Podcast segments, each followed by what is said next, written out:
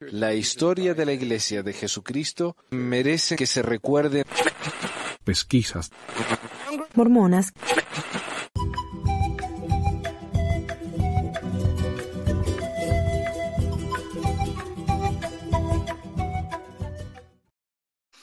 Buenas, mi gente, ¿cómo les va a todos? Eh, quiero dar las bienvenidas al episodio 347 de Pesquisas Mormonas.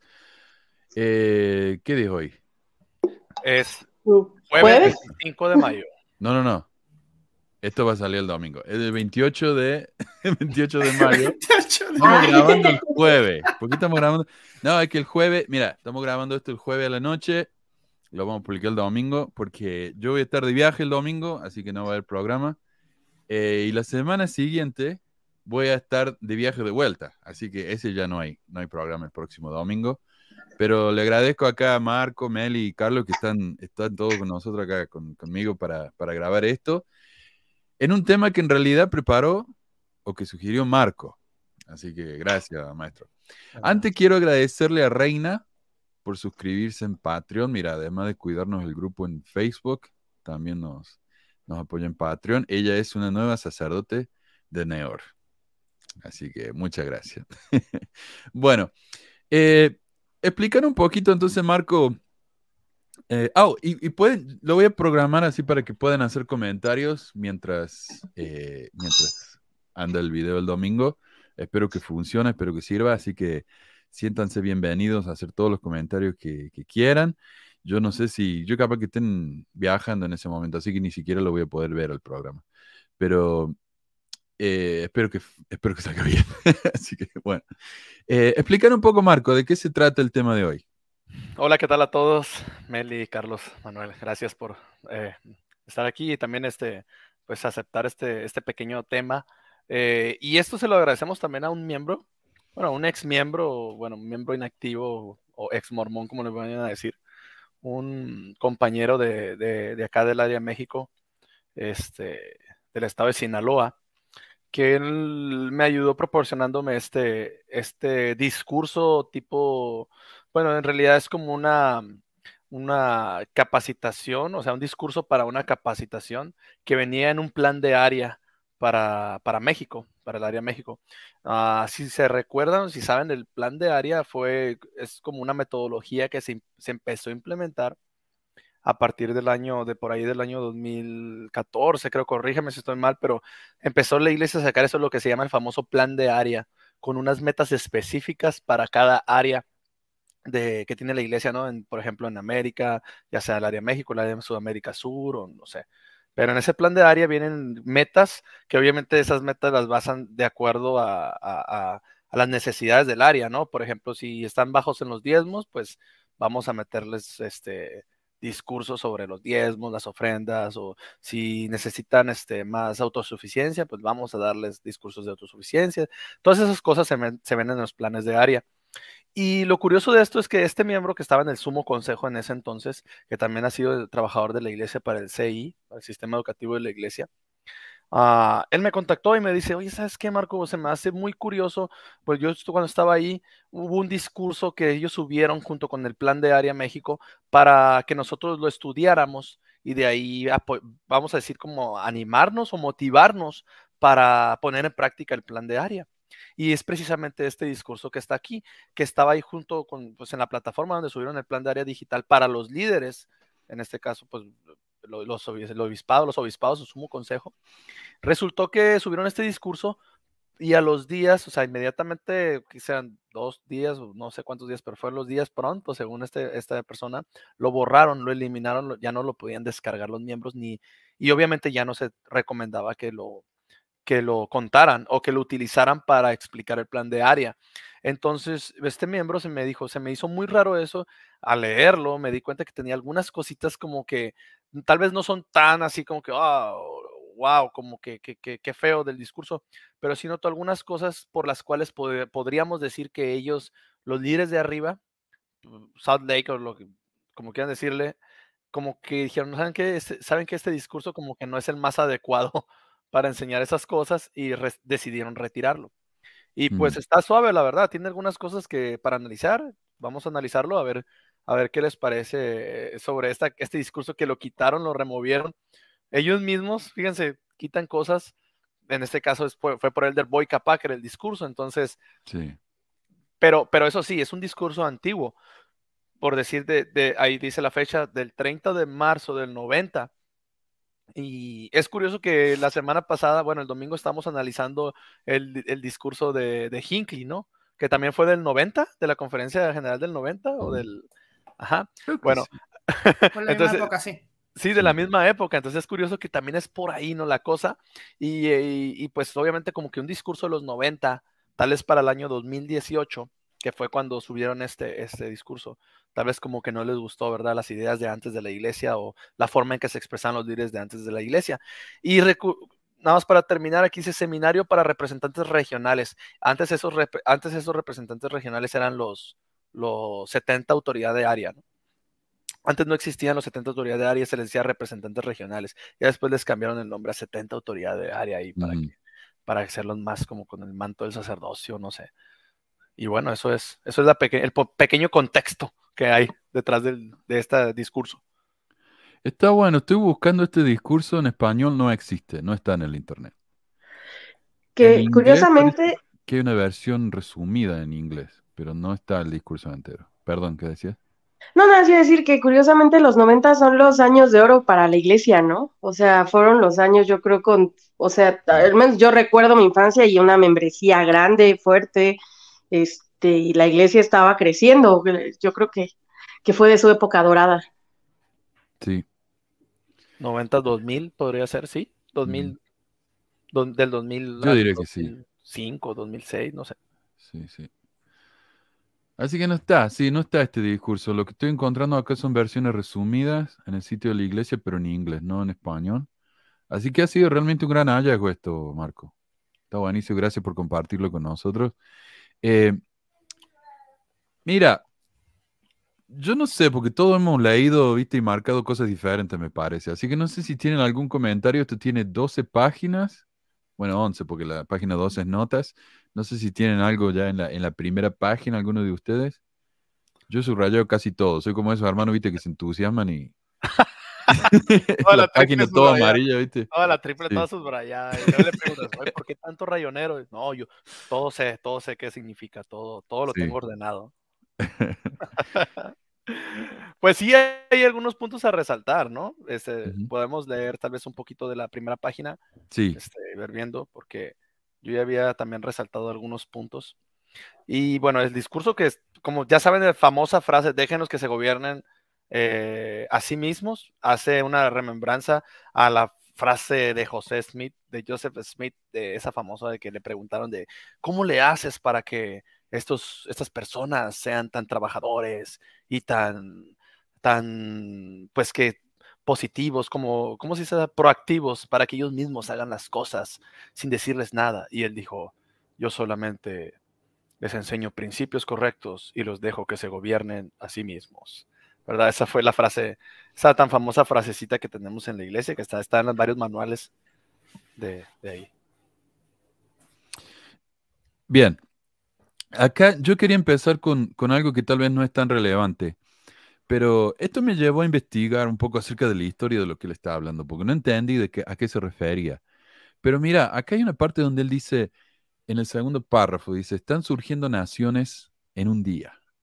Hemos repasado y visto con atención las cosas del pasado. Hemos visto nuestras circunstancias en el presente y considerado el futuro, ya que no es solamente nuestro llamamiento, sino es nuestra responsabilidad como profetas, videntes y reveladores. Bueno, hay un par de cosas. Primero, él ni siquiera era miembro de la primera presidencia y se llama a sí mismo profeta evidente y revelador. Él no ve el futuro, simplemente lo considera como un analista, ¿no?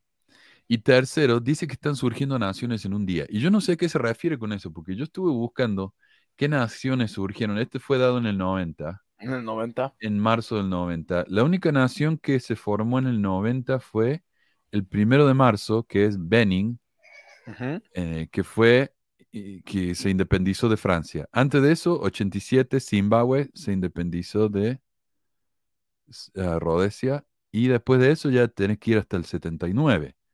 Así que no sé de qué está hablando, pero bueno, él, él quiere, quiere decir que los cambios mundiales son tan grandes que los países se están formando en un día. No sé. Pero me pareció interesante eso, no sé, una especie de exageración que hizo ahí. Sí, sí, una. Como que exageró un poquito en ese. Sí. Em, el discurso. Solo un poco. Ajá, sí. Solo un poco, sí. Dice, necesitamos prepararnos ahora y vestirnos del nuevo hombre y de la nueva mujer para cambiar la mentalidad y avanzar hacia el futuro que el Señor está preparando para nosotros.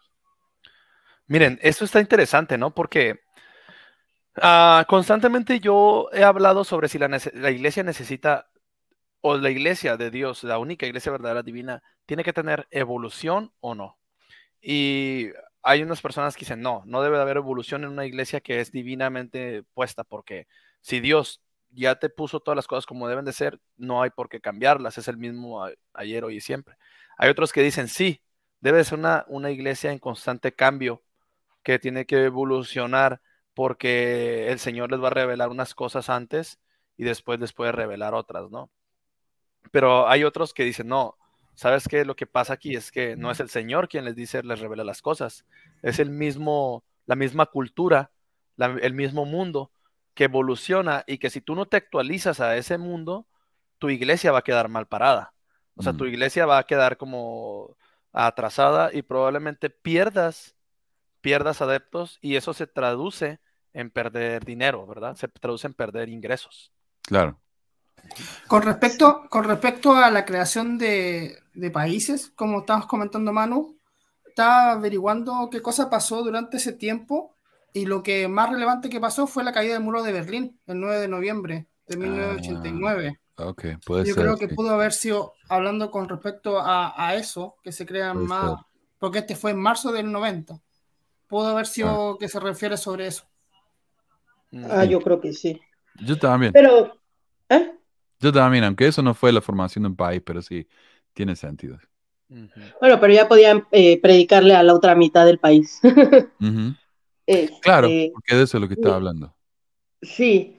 Eh, yo quería comentar nada más que me parece interesante. Voy a sacar aquí un, un comercialote mío, pero eh, ahorita que estaba escuchando a Marco, es que el próximo 31, ya les he dicho que sale mi nuevo podcast que se llama Estia, eh, donde voy a hablar de, arquetipos de divinidades, pero he estado leyendo un montón, ¿no? Sobre, sobre, sobre las religiones antiguas este, y sobre el nacimiento de esto. Interesantemente, siempre, siempre la, la eh, o sea, el cristianismo lo que hizo, y no solo el cristianismo, sino los pueblos conquistadores llegan y te dicen, es que siempre ha sido así. O sea, cada que van a tumbar algún dios de otro lugar, o, que la idea es modificar la, creencia o la estructura social, eh, siempre hay este siempre ha sido así y que se queda y para dos, tres generaciones, sí, la gente de pronto siente que siempre ha sido así.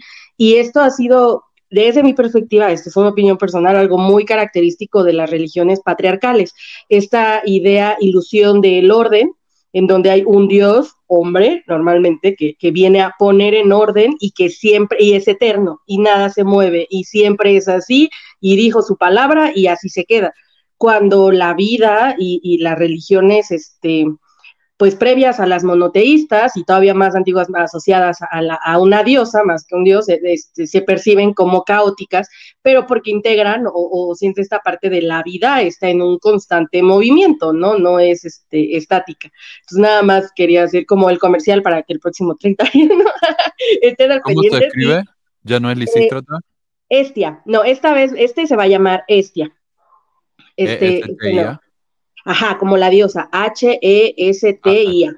Okay. Ajá. Sería, sería bueno que nos compartas el link después, cuando ya tengas listo el aire el, podcast, para ponerlo el domingo. Lo ponemos en la descripción y también en comentarios, puede ser. Ah, muchas gracias. Sí, sí.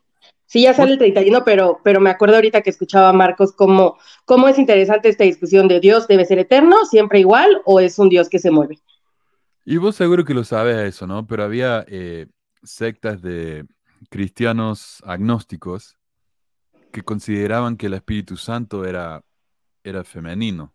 Entonces, el Padre, la Madre y el Hijo. Y esa era la Trinidad. Por supuesto, fueron los cristianos que no ganaron, ¿no? Los que ganaron dicen que es una no sé. Sí, sí, el cristianismo que se impuso tuvo mucho que ver con una forma del imperio romano para evitar este, porque el cristianismo en sí nace como subversivo socialmente, ¿no? Como un cuestionamiento al, al poder este, de ese momento político de Roma, Sí. pero eventualmente, eh, eh, pues que con- conforme se fue difundiendo y se encontró como una forma al final de, de ¿cómo decirlo? Se me fue la palabra, cuando quieres ponerte encima, o sea, de, de de pasar por encima de esto, o sea, quitarle su, su toque revolucionario y volverlo algo, digamos que hegemónico, y entonces ya se trata de todos son buenos y esto, eh, y ahí fue donde, donde perdieron todas las mujeres lo que quedaba, ¿no? Porque esta evolución de Dios, de, de- mujer a hombre está larga y de eso voy a platicar en el programa, pero, Bien. pero sí me parece muy interesante que aún en la religión actual, aún en una como mormona, pueden hacer este cuestionamiento de Dios, ¿es mutable o no? Muy Bueno, según, según Brigham Young, creo que... ¿Cuál era? Brigham Young y Orson Pratt tenían debates y uno decía que Dios ya terminó de progresar y otro decía que no, que sigue progresando. No me acuerdo cuál decía qué. Eh, Pero eran, eran debates dentro de la misma iglesia, sí, exacto. Con Sí. respecto también a la restauración, pues, nosotros pensamos que la restauración ya estaba lista y Nelson ahora Mm. dice que todavía no está, todavía estamos Tenemos que En- poner la vit- comer vitamina, tomar Vitamina. vitamina porque Sí. es- van a pasar muchas cosas. Es el comienzo de la restauración, dicen ahora, ¿no? El Algo que se debe tomar sus vitaminas es él, porque el señor ya no se ve muy bien. Oh, oh. Bueno, pero te- me llama la atención mucho este, esto que dice de, de que para cambiar la mentalidad. O sea, ya en donde dice, es que necesitamos prepararnos ahora y vestirnos del nuevo hombre y la nueva mujer para cambiar la mentalidad. Estamos en los 90, pero este discurso no es para todos los miembros, es para representantes regionales. Y no sé ustedes, pero yo he estado en conferencias, o sea, de, de- de autoridades generales, donde dicen cosas muy así como de este estilo, cosas que no se atreverían a decirlas, como en todo lo, o sea, a toda la iglesia. Sí. Como que se le dicen al círculo de líderes, en especialmente los hombres, porque pues ya ves que las conferencias muchas veces son para puros hombres en cuanto a la carne del evangelio que dicen. Siempre, Obviamente, porque ustedes están para guiarnos, Marco. ¿Qué más se podía Claro. esperar? Claro, exactamente. Mientras la Y lo dice en el discurso. Yo lo, yo lo, lo subrayé eso porque me pareció interesante. Sí. Y con respecto a eso también tenemos el- los, los Mormon Links también, po. o sea, los Mormon Links Mm. que también salieron y que también dentro de las reuniones de los, de los 12 se hablaba hasta de política Sí. en algo Claro, es que Entonces, Aquí va mucho eh, a eso, porque por, lo, por la cuestión que dice sobre hay que prepararnos para el futuro, pero ¿en qué te basas para prepararte en el futuro? Pues en los cambios que ha mencionado anterior, en los, esas circunstancias del mundo que, que, que se están creando nuevos países o lo que sea, esas circunstancias geopolíticas o culturales, ellos se basan en eso para empezar a hacer sus nuevas agendas. O sea, este discurso, ya cuando lo vayamos, vamos a avanzar leyendo, nos vamos a dar cuenta que es como tipo una agenda política en ciertas cosas, pues. O sea, Mm. así como se viste en la iglesia de que no, somos muy cristianos y utilizamos mucho las escrituras y, eh, y la mayoría de las veces esta clase de capacitaciones van cargadas de, eh, vamos a decir, una agenda que esperan ellos que uno haga o cambie de acuerdo a lo que está alrededor de, de tu entidad o de tu, de tu percepción de la sociedad, de la comunidad, de la política. Es que yo creo que estaban además muy optimistas, ¿no? Porque tomando en cuenta pues, lo del muro de, Berlín, pues sí, en ese momento, o sea, cuando el muro de Berlín cayó, en el imaginario y por muchos años y de alguna forma sí, o sea, sí fue un cambio y fue este mensaje de, bueno, ganó el eje capitalista, ¿no? El eje al que pertenece justamente la, la iglesia, el país al que pertenece, y los cambios que esperaban en el mundo, que sí los hubo, este, algunos, pero yo creo que estaban demasiado optimistas en ese sentido, ¿no? A lo que realmente ocurrió. O sea, eh, este, esto es una ruleta, las cosas, todo se mueve y todo regresa, pero yo creo que ellos estaban esperando ya como la imposición por completo en todo el mundo, ¿no? De, de su manera de ver las cosas, hablando como del eje occidental. Es que también vemos que, como ustedes dijeron, estaba en la época de oro de la iglesia, pues. Era, había muchos miembros, había eh, muchas noticias con respecto a la religión, entonces iban creciendo y eran optimistas. ¿Se acuerdan que ellos decían que para esta época iban a tener como 200 millones, algo así, mil millones de miembros, así, ¿no? Mm. O mucho, no sé. Mm, Entonces tenían proyecciones altas y yo creo que por eso también el, el discurso. No contaban con el internet. Eso no vieron venir. Eso no el vieron Dios venir mormón no se lo dijo a nadie. No lo vieron venir los Y. es que yo creo que no esperaban eso, ¿no? La, la democratización del Internet, que el Internet le llegara a toda la gente, porque ya había Internet en ese entonces, pero no tenía, no estaba a la mano de todas las personas, ¿no? Y no esperaban que eso ocurriera. El ejército. Bueno, y esa era la época de, de Ronald Reagan. Y lo que le decían la, la mañana en América, ¿no? Era el comienzo de una nuevo, un nuevo día en el país y todo eso. Claro, claro, va, va de la mano. Yo creo que todo eso va de la mano. No lo notamos aquí. O sea, yo estoy, ahora que escucho ahora lo- los discursos de la iglesia, me doy cuenta de un montón de cosas que tienen que ver oh, mm, con política gringa, que aquí no se entiende. Muchos miembros en Latinoamérica como que no estamos conscientes de eso. Eh, Yo siempre digo, la historia de, de la iglesia es la historia de los Estados Unidos. ¿Sí? Y por eso es relevante la iglesia. Claro, y eventualmente la historia de, Utah, más específicamente, pero siempre sí. Eh, mira, esta parte en la que me parece a mí es como el eje del- de la carta, del discurso entero. Y dice, está ahí justo el párrafo en el medio, dice, algunas cartas recientes anunciaron la decisión de financiar a la iglesia desde ahora por medio de los diezmos y las ofrendas. Como se ha mencionado aquí dos o tres veces hoy, se descontinuarán otras recolecciones, contribuciones y recaudaciones de fondos con unas cuantas y quizás temporales excepciones. Eso me voló la cabeza. Eso realmente no entendí de qué estaba hablando. ¿Ustedes sabían de qué se refería eso? No, pues, o sea, yo es que está difícil de entender bien a qué se refiere porque no estás ahí, pero podemos suponer algunas cosas, ¿no? Podemos- Bueno, no hace falta suponer, porque este fue un programa de la iglesia. Déjame que te aclare un poco. Dice, Ok. algunas cartas recientes anunciaron, o sea, cartas a, a los, a las estacas, ¿no? A los barrios, anunciaron la decisión de financiar a la iglesia desde ahora por medio de los diezmos y las ofrendas. Entonces, ¿qué está diciendo ahí? Que antes la iglesia no se financiaba por medio de los diezmos y las ofrendas. Y dice, se descontinuarán otras recolecciones, contribuciones y recaudaciones de fondo. Ahora, ¿de qué habla ahí? Y yo tengo acá un artículo, eh, una de las, de las cartas que se mandaron o un anuncio que, de, de la época. Eh, déjame que te lo, te lo muestro acá. Mm, ahí va. 30 de diciembre de 1989. Cambios en la política de la Iglesia. En abril de 1982 se anunció una nueva política de la Iglesia en cuanto a la financiación de la construcción de centros de reuniones y el pago de su funcionamiento. ¿Por qué? Porque antes de eso, si vos querías una capilla en tu barrio, la tenías que hacer vos. O sea, lo- los miembros del barrio se juntaban, juntaban el dinero y si alguno era albañil o sabía ¿no? a poner alfombra, qué sé yo, lo hacían entre ellos. Esta era su capilla. Y por eso me parece tan, tan horrible, ¿no? Que, que a veces la iglesia dice, bueno, esta capilla está muy vieja, no la queremos más, este terreno no nos sirve, y la venden. ¿Y quién se lleva ese dinero? La La iglesia. Pero ¿quién puso ese dinero? Los los miembros. miembros. Y con los templos pasaba lo mismo. ¿Ok? Entonces en 1982 recién la iglesia dice, nosotros vamos a pagar las capillas. Ok. Con razón, yo de eso me enteré, fíjate que en la misión, en, en, en mi última área en Guadalajara, ahí en este, Independencia, porque ahí fue así como la, la capilla, ¿no? Me enteré de, la- de que la habían construido los miembros y yo, ¿ay, a poco? O sea, yo, yo me quedé así de, yo no sabía eso. Sí, Acá acá- la, la de mi barrio también, la que yo fui por como 10 años también. La habían construido los miembros esa capilla. Perdón, Marco. Sí, yo acá también, en, en Mexicali, aquí había varios miembros de antigüedad, ya mayores, unos que otros ya fallecieron, que contaban las historias de, no, nosotros vinimos, e hicimos los, los cimientos de esta capilla, pusimos bloque y todo. Y yo, pero yo pensaba que la iglesia les había pagado a ellos para hacer eso, pero no, resulta que sí, sí ellos ponían de su bolsa. Algunas cosas habrá puesto la iglesia, ¿verdad? Pero sí ponían, ya pues bueno, poner la mano de obra ya es algo bastante fuerte, ¿no? La mano de obra es como la mitad del valor de las cosas.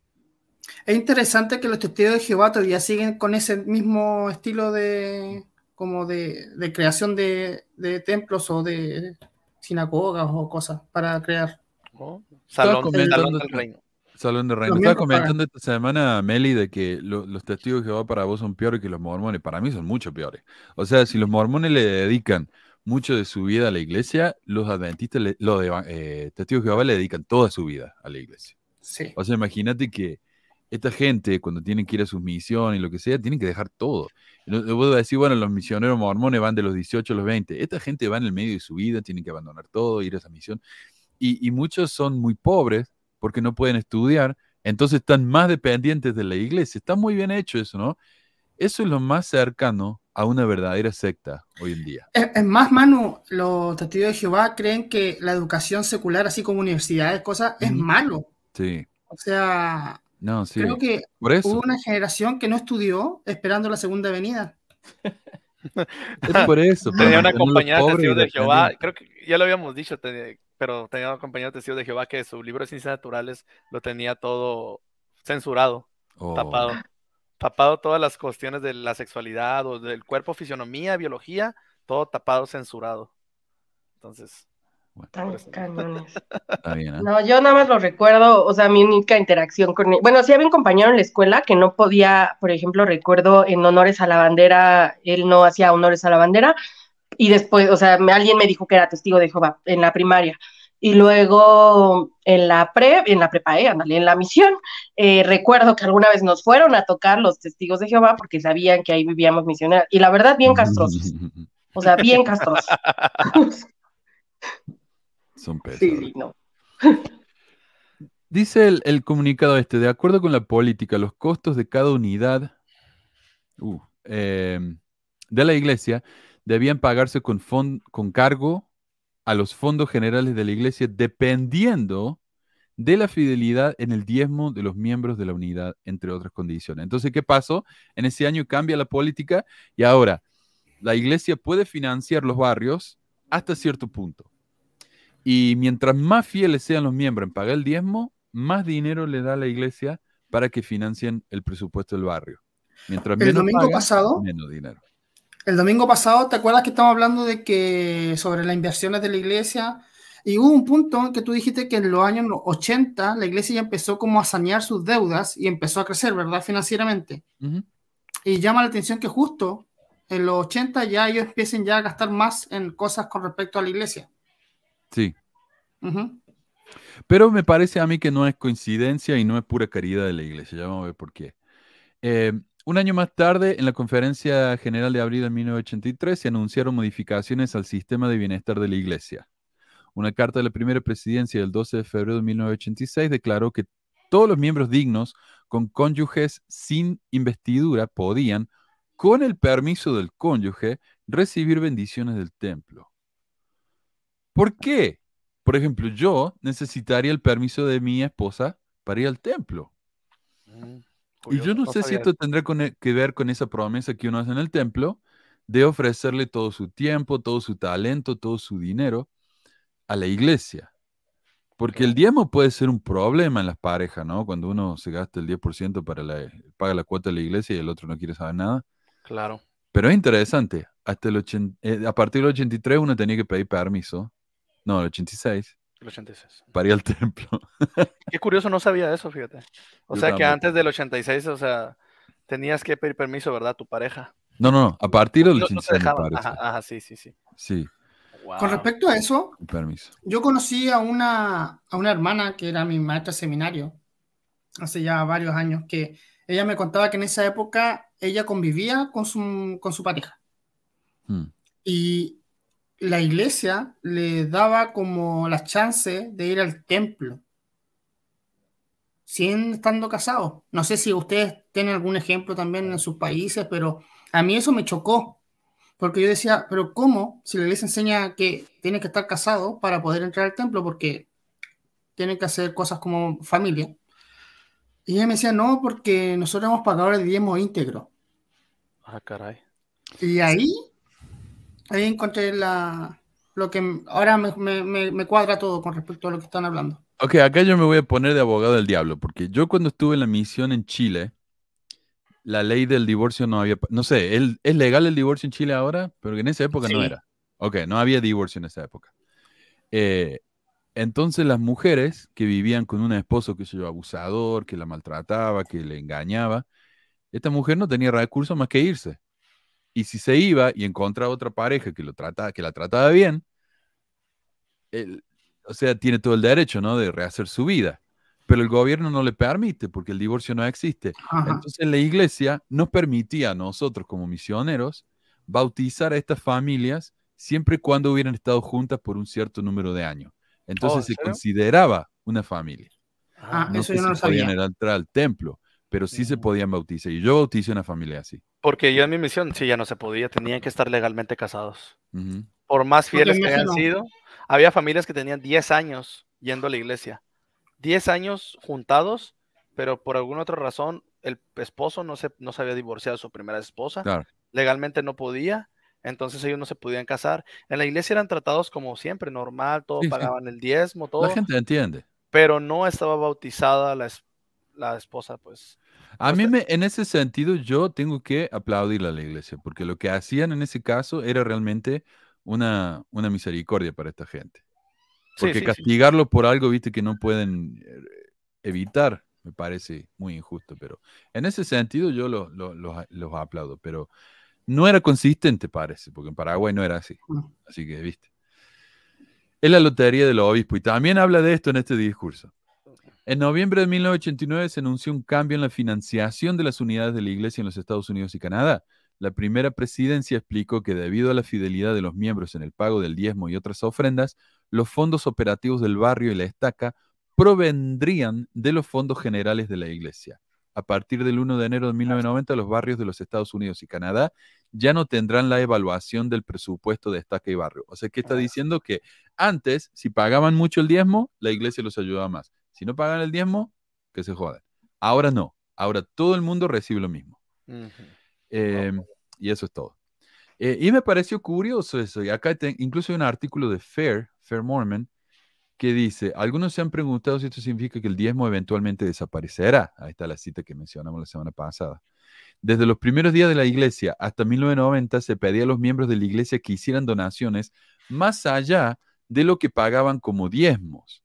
Estas donaciones adicionales se agregaban a los fondos para la construcción de barrios y templos y templos, ¿ves?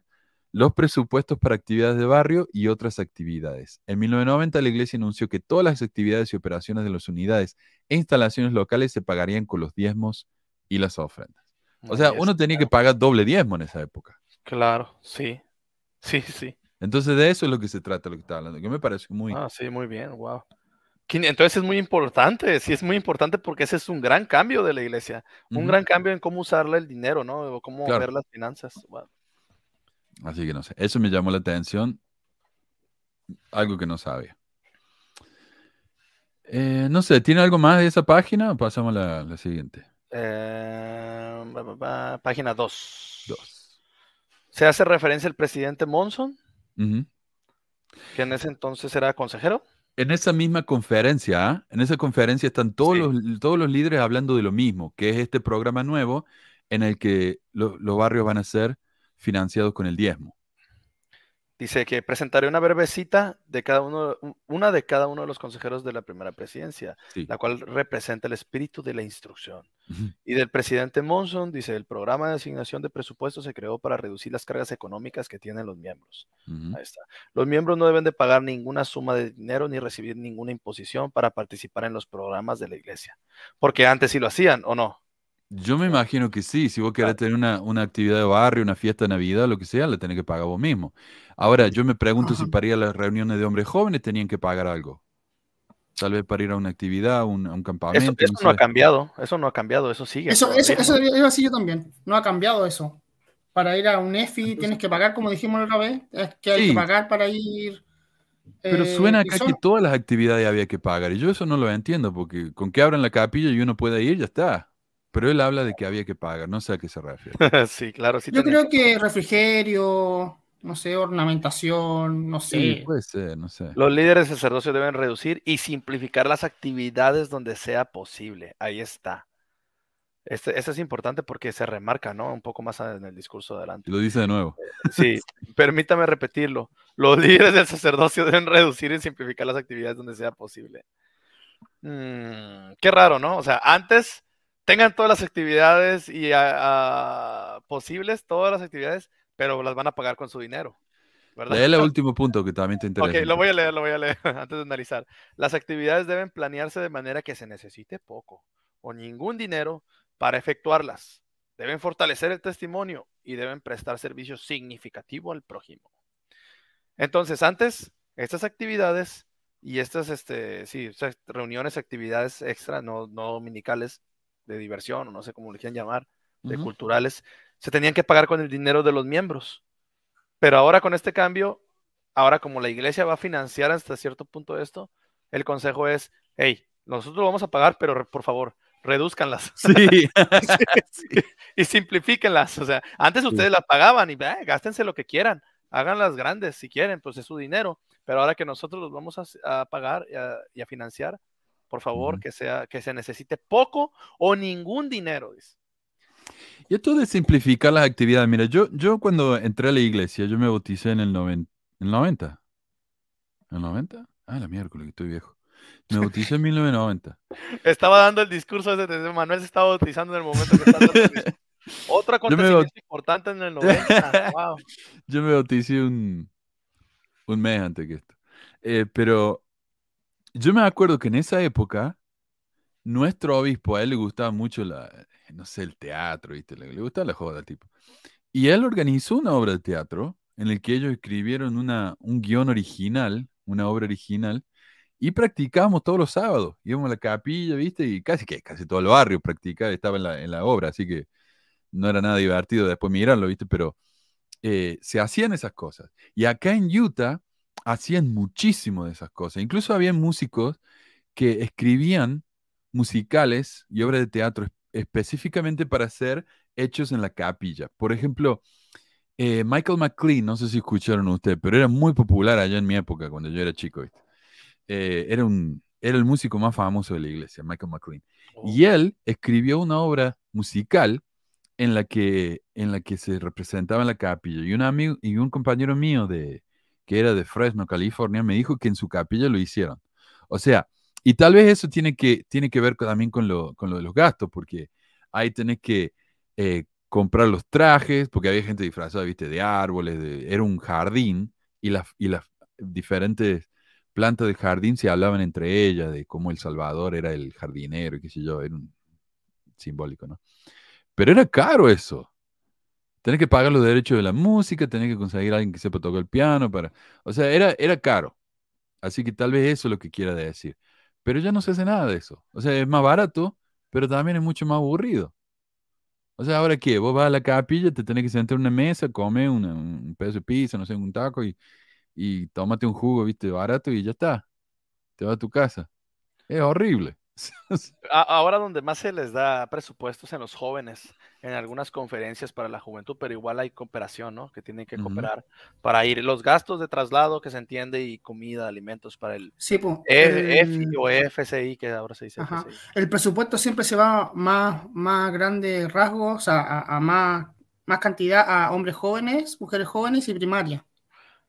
Y al igual los miembros fieles tienen que andarse vamos a decir, tienen que andar buscando las opciones de economizar. Por ejemplo, si tienes un amigo que, que tiene un salón entonces tú como miembro vas con él y dices, oye, dame la oportunidad de réntame lo más barato este salón de eventos, un evento de la mm. iglesia. Entonces es la influencia de los miembros la que al final y al cabo ayuda a, que la iglesia tenga actividades bonitas, pues. Al fin y al cabo es gracias a los miembros, porque me cae bien mal cuando dicen eso de que, Ay, que la iglesia es perfecta, los miembros no. Oye, pero la imagen de tu iglesia, ¿quiénes la dan? Lo dan los miembros. O sea, si es una imagen, hablando de la imagen buena, no nada más de la mala. O sea, vemos la imagen buena que la iglesia es una actividad ah, en, un, en una obra de teatro al aire y invitan personas a que vayan y dicen, wow, muy bien, mira todas las obras que pusieron, qué bonito estos miembros de la iglesia. Sí, pero no fue una instrucción dada del presidente Nelson que hicieras esa actividad tú como líder del sacerdocio local, se te ocurrió, tú moviste tus, conexiones, tus influencias para ver que te rentaban el local, te lo rentaron a buen precio, organizaste todo, y tú como eres un buen administrador, pues como tú dices, la ruleta del obispo, la ruleta del presidente destaca, como eres un buen administrador, te aventaste una mega actividad bien suave. Que, que, a todos los dejó inspirados o que, ah, qué bonito, mira, bailaron muy bien. Pues sí, pero por, fue tu esfuerzo tú como persona y tu esfuerzo y tu dedicación y de las demás personas le están beneficiando al, a la imagen de la iglesia. Pero nadie de la cúpula de allá te dijo que lo hicieras así. Tú porque si pasa algo malo, ellos así se lavan las manos. Nosotros no les dimos esa orden de que hicieran eso. Claro. Acá había algo que se llamaba pageants, como desfiles. No, no desfile, una, se traduce como desfile, pero en realidad no es un desfile, es una obra una producción grande. Y la iglesia tenía mucho, y por lo, por lo que entiendo yo, la gente que participaba en estos desfiles o en, estos, en estas obras, atraían miles y miles de personas, muchos eran miembros, la mayoría, la enorme mayoría eran miembros, pero algunos no. Y por ejemplo, está, y, casi todos ya han cerrado. Los pocos que han dejado son en diferentes lugares, viste, que no son necesariamente eh, Utah. Por ejemplo, acá hay uno en Arizona que todavía sigue, uno en Inglaterra, es de Nahui británico, no sé qué significa eso. Pero bueno, acá las que estaban antes, el defino de Castle, la obra de Castle Valley ya no se hace, que era en Utah, define de Clarkson ya no se hace, el desfile del Hill Cumora, el Cerro Cumora, el desfile del Milagro Mormón en Manti, yo me acuerdo, ese, ese era al lado del templo. Hay un terreno enorme al lado del templo. Ya no se va a usar ese del, milagro mormón, ¿verdad? y bueno, eh, y había, era la obra que representaba eh, el, libro de Mormón y cómo se encontró el libro de Mormón. Duraba una hora, no sé. Pero que la ciudad entera se juntaba y trabajaba en esa obra.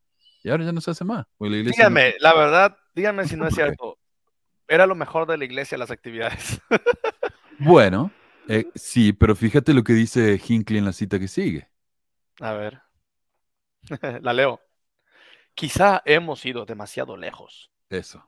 Esta es la montaña rusa mencionada anteriormente por el presidente Monson, al proporcionar a algunos mucho más de lo necesario o lo mejor en lo que se respecta a las personas y sus familias. Sí. Se debe reconocer que esta iglesia no es un club social. Ahí está. Entonces, no, esto no es para venir a divertirse, esto no es para venir a, ganar a amigos. No.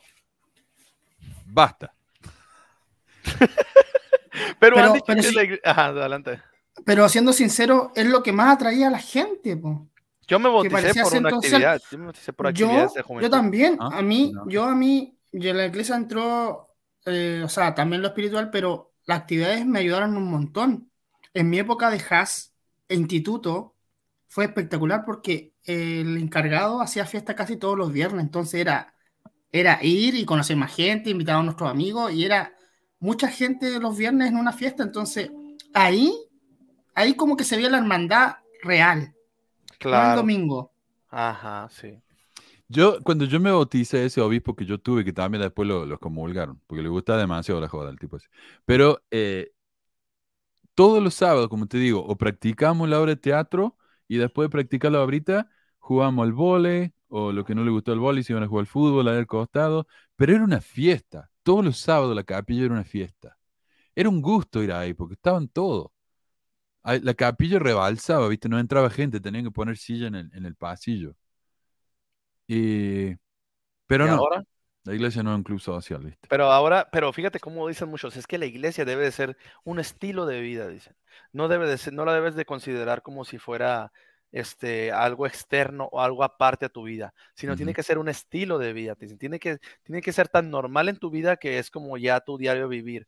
Bueno, en mi diario vivir, a mí me gusta tener convivencia, en mi diario vivir me gusta tener este, estas actividades. O sea, no significa que sea un club social por tener actividades donde todos estén felices, comiendo, divirtiéndose. ¿Por qué empezó eso así? Porque la iglesia en la antigüedad es lo que hacían. No salían como. hacían baile. Claro. Después Brigham se sentía culpable porque había bailado toda la noche. Pero será porque, será porque ellos ahora iban a pagar que ya no querían que fuera un centro social. puede ser. Yo creo que dijeron, ya, vamos a poner nuestro dinero ahora. Mm, ahora ya, no hay nada más. Pero ¿qué, les costaba, por ejemplo, hacer las actividades que hacíamos nosotros? Gastar pagar la luz y el agua, ¿viste? Bueno, y la limpieza de la capilla. Tal vez eso es lo que no le gustaba. Es que si se gasta. Tampoco. Pues no sé, pero se ahorran un dinerito para invertir en armas o algo así. bueno, pero fíjate, vamos a eso. Quizá hemos ido demasiado lejos. Esa expresión, ¿qué? O sea, ¿que no eres un profeta? ¿Que no sabes las cosas cómo guiar a la iglesia por el buen camino? ¿Qué significa aquí que estás reconociendo que no has guiado bien a la iglesia? Porque esto es reconocer, porque dice, quizás hemos ido demasiado lejos, demasiado lejos. O sea, les hemos dado de más, les hemos dado... Eso es lo feo. Al proporcionar a algunos mucho más de lo necesario. Ajá. Y si van al tercer párrafo, dice, esos oficiales y maestros y esos hombres y mujeres jóvenes son personas con ingenio, o sea, vean, véansela como ustedes quieran y hagan lo que quieren, pero tengan ingenio y no gasten plata. Exacto, porque eso es lo que dice. Con ingenio que con fe y oración pueden llevar a cabo programas que cuesten poco dinero. ¿Cómo hacemos, presidente? ¿Cómo hacemos para ahorrar dinero? Eh, ustedes son, tienen ingenio, arréglensela. sí. Vayan a orar, vayan a orar. Pero, pero aparte de que se lo tienes que arreglar, es que con poco dinero, ¿eh? Porque tú, yo puedo tener mucho ingenio, pero oye, a ver, papá, dame dinero. Mientras más recursos tenga, más ingenio voy a tener. mi, mi, mi, imaginación puede explotar. yo, creo que, yo creo que los líderes estaban pensando. Sí, yo creo que los líderes estaban pensando, hagamos una tarde de ayuno. Listo, no gastáis nada y algo espiritual. Claro. Pero no se puede, Mira, dice, quizás deberíamos preocuparnos menos por la diversión y más por la fe. Tampoco era que estábamos de fiesta, viste, todos los días, concierto y, you know, baile. No, nos juntamos una vez a la semana a jugar al vóley. ¿Qué tiene de malo eso? No sé. Qué amargado este tipo. hace poco, hace poco este, falleció un miembro acá de, de, de, de Mexicali que él era muy súper, así, se creía un apóstol, pero no le llegaba a nadie. y era súper disque espiritual y no le gustaban las actividades. Era de esos miembros que no me gustan las actividades. Eh, nosotros teníamos a nuestro presidente hombres jóvenes, eh, dábamos la mutual rapidito, salíamos a jugar fútbol, nos divertíamos y todo. Oración, una lectura de las escrituras, mensaje, fútbol, ¿verdad? Fútbol y ahora vamos, muy bien, todo perfecto. Cambiaron y pusieron a este hermano de presidente hombres jóvenes. Y lo primero que él dijo, ¿saben qué? Vamos a estudiar el libro de Mormón y no vamos a salir a jugar fútbol, dijo. Y todos, ah, no puede ser, todos nos quedamos con que, ay. a ver, pues si ese día estuvimos varios ahí hasta adentro, hasta que se acabó la clase como de una hora y media sin parar, una hora y media sin parar, ¿qué creen que pasó la próxima mutual? Eh, nadie fue. nadie fue. Próxima mutual, nadie fue. La tercera mutual, nadie fue. Los, los jóvenes empezaron a inactivarse, empezaron a ir, ya no querían ir a estar en la iglesia. Entonces, ¿qué dijo el obispo? No, ¿sabes qué, hermano? lo siento, pero te voy a tener que relevar. no funcionó la, la, revelación ahí, la inspiración de lo Es que yo creo que, yo creo que los líderes piensan que todos son iguales. O sea, no, no, no diferencian por edad. O sea, ellos piensan que todos tienen que estar espiritualmente eh, nutridos de la misma forma. Pero en la juventud tú no querías leer tanto la escritura, eh, no, no estáis tan metido con respecto a, a la doctrina, sino querías divertirte. Claro. Entonces, así cosas. así, sí, así se enganchan. Sí, son, aunque sí hay jóvenes que están así, pero son pocos, la verdad. Uno se enfada como joven y resulta muy tedioso y muy, muy cansado, aburrido, entonces pues pierdes a los jóvenes. Entonces, en cambio, tuvimos otro líder que él también nos daba el ejemplo espiritual, nos daba a ti y nos dejaba jugar, hasta jugaba con nosotros y eso nos motivaba a nosotros a hacerlo. Mm. Eh, convertía un ambiente agradable y, fácil. Después cuando él nos pedía que hiciéramos algo espiritual o algún, algo del llamamiento o de las, de los, ¿cómo se dice? Las, labores o las responsabilidades del sacerdocio arónico, lo hacíamos con gusto. Claro. Pero entonces, eh, esto es lo que ven, no, no vieron esto los líderes, yo creo, al cambiar las actividades. Un punto también es que hay, hay niños que nacen dentro de la iglesia y están acostumbrados a esa forma de vivir. Entonces, a ellos, ellos yo creo que les parece bien, pero un converso o un investigador, tú no puedes llegar y decirle, tienes que leer, tienes que leer, tienes que hacer esto, lo otro, lo otro y sin nada de diversión porque los niños se van. Ese, ese, es el punto que estaba hablando anteriormente. Sí. dice, bueno, seguimos aquí, fíjate lo que dice. Ah, Mm, en la próxima página, página 3. Bueno, donde dice cuál un equipo de médicos. y aquí hace una, una comparación, ¿no? O sea, sobre si fue como si fuera un equipo de médicos la, la iglesia o ellos, más que nada ellos, ¿no? Los líderes, los líderes pues son la iglesia, ellos también, no sé por qué quieren separarlos, ellos son la iglesia, los líderes, porque dice, podríamos compararnos con un equipo de médicos expidiendo recetas para curar o inmunizar a nuestros miembros en contra de enfermedades espirituales. Cada vez que se diagnosticaba alguna dolencia moral o espiritual, nos precipitábamos hacia la farmacia para formular otro remedio, encapsularlo en un programa y enviarlo con páginas de indicaciones de uso. Entonces, bueno, para ellos es así, ¿no? Como que una dolencia espiritual y ellos se precipitaban. Fíjense otra vez cómo habla como, como si lo que hubieran hecho en el pasado hubiera estado mal. O sea, nos precipitábamos, o sea, ya está hablando como diciendo eso, como que ya no, no estaba muy bien que hiciéramos eso. Entonces, aunque todos parecemos coincidir en que la sobremedicación o la sobreprogramación son un problema críticamente grave, hemos fracasado en reducir los tratamientos. Hemos fracasado. Otro, otra admisión, otra, están admitiendo otra vez que no están logrando o no lograron, fracasaron.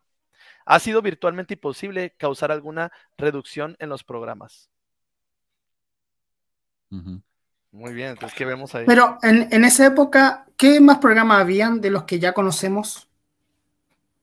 Porque estaba el hombre, mujeres jóvenes, primaria. primaria, sí. Pero muchos, me imagino, muchas actividades, por ejemplo, esos desfiles que dice Manuel y otras más. Ah. No, en esa época estaba todo, sí.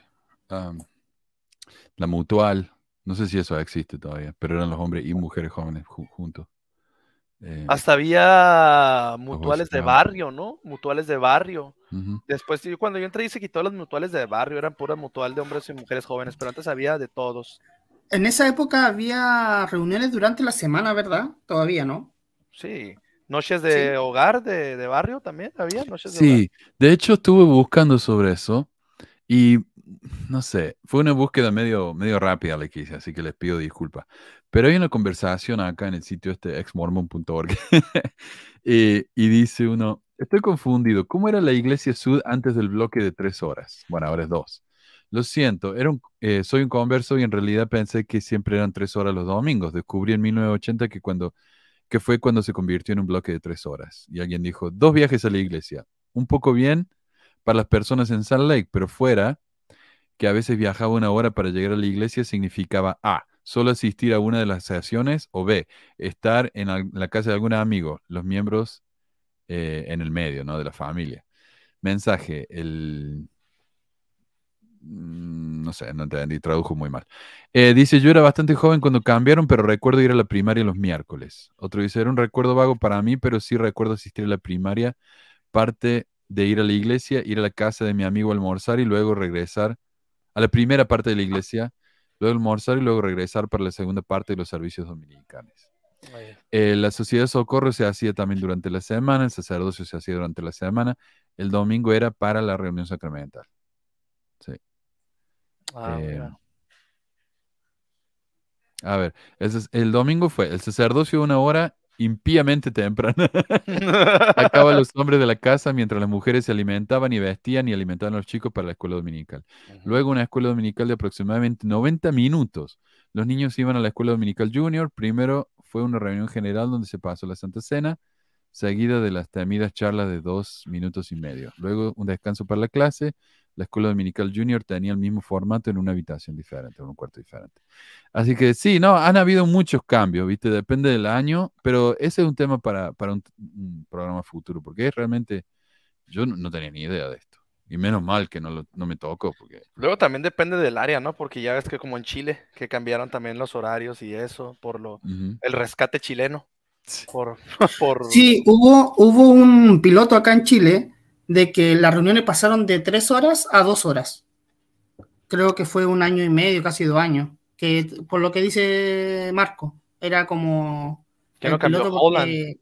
Holland cambió eso, era un piloto. Y, y, volvieron, ¿no? Ahora están, creo que son dos horas también, ¿no?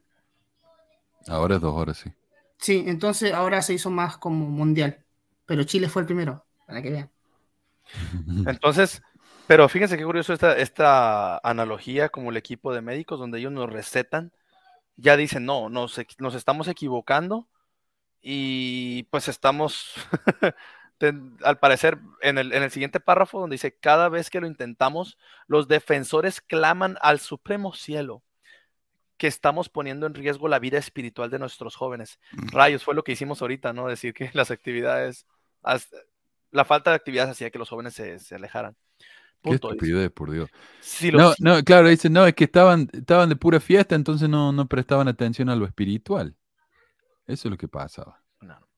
Si los síntomas reaparecen, programamos dosis aún más altas de entrevistas, actividades, reuniones y contribuciones. Uh -huh. Y aquí viene también lo que dice, la mejor respuesta quizás sea retirar todas las recetas y volver a comenzar. O sea, sí. O sea, le estamos, están admitiendo que están llevando la iglesia por algo incorrecto o algo que no está bien, dependiendo de cómo se está evolucionando pues el mundo, ¿no? O sea, estamos como que pero para mí, o sea, si quieren realmente que yo me sincere y que les diga qué pienso, yo creo que todo es por el dinero, ¿verdad? Todo es por el dinero. Porque la, la iglesia es una empresa, una corporación, y claro que va a cuidar todo eso, entonces para mí todo es por el dinero, pero aquí te lo venden que es como que no necesitamos ser más espirituales y no tantas actividades. También sabes qué puede ser, Marco, estoy pensando que tal vez es para no, no verse como que, que han perdido una derrota, ¿no? Porque, por ejemplo, yo al principio de, de, mi carrera como maestro, yo le daba tarea a los chicos. Decía, bueno, anda a la casa, escribite una, una página de esto, lo que sea, y de los 150 chicos que tenían en la secundaria, 20 eh, traían la, tarea. Decía, bueno, no se olviden, mañana tráiganla, es tarde, pero tráiganla. De esos 130 que no la trajeron, dos traían. Al final, viste, no la traje nadie. Y, me cansé tanto de que nadie trajera la tarea que me dije, ¿sabes qué? La tarea no es importante después de todo. Eh, no, no, yo no pido más tarea porque no es importante. Entonces, no es que yo realmente pensara que no era importante, es que cada vez que la pedía no la hacía nadie. Te diste por vencido. Claro, entonces acá la iglesia está diciendo, mire, eh, uh, ¿de qué estamos hablando? De, que nos van a dar las recetas y que las van a retirar porque son muchas actividades. Claro, entonces dicen... Le vamos a dar... estamos perdiendo...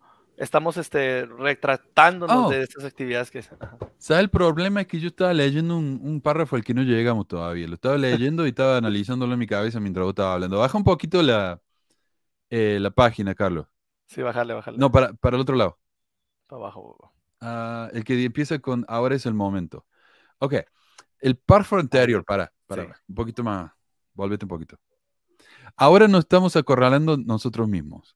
Por ejemplo, tenemos razones para estar muy preocupados por la falta de reverencia en la iglesia. Entonces, claro, si nosotros vamos a jugar fútbol el sábado, el domingo vamos a ser, ¿viste? Eh, vamos a estar demasiado agitados. Y después dice, ahora es el momento en que ustedes, que son los líderes de las organizaciones auxiliares y los departamentos, y nosotros, ¿qué les asesoramos? Ok, ustedes pueden ser las mujeres jóvenes, la presidenta de la sociedad de las mujeres jóvenes de la sociedad de pero nosotros les asesoramos. Ahí está reconociendo, ¿no? Que la mujer está en un nivel, o la, lo que sea, ¿no? Está en un nivel más bajo que él. Dice, después de todas las repetidas advertencias dadas por la primera presidencia, cambiemos nuestra mentalidad y nos demos cuenta de que se debe lograr una reducción y una separación de los programas. Eh, se están dando por vencidos, así como tú, con las tareas. Claro. Y luego dice, eh, las vitaminas en doble sobredosis pueden causar daño. Y luego más adelante dice, nosotros antes teníamos manuales para todo. Okay, que vamos a hacer la organización de la mutual, tenemos un manual de la mutual para cada año. Era una locura. Eh, entonces dijeron, ¿sabes qué? Ahora eh, nosotros confiamos en que ustedes se las pueden arreglar solo pueden decidirse cómo van a hacer estas reuniones. No hace falta que nosotros les digamos todo lo que tienen que hacer. Después José Smith dijo, eh, se, gobiernan solos.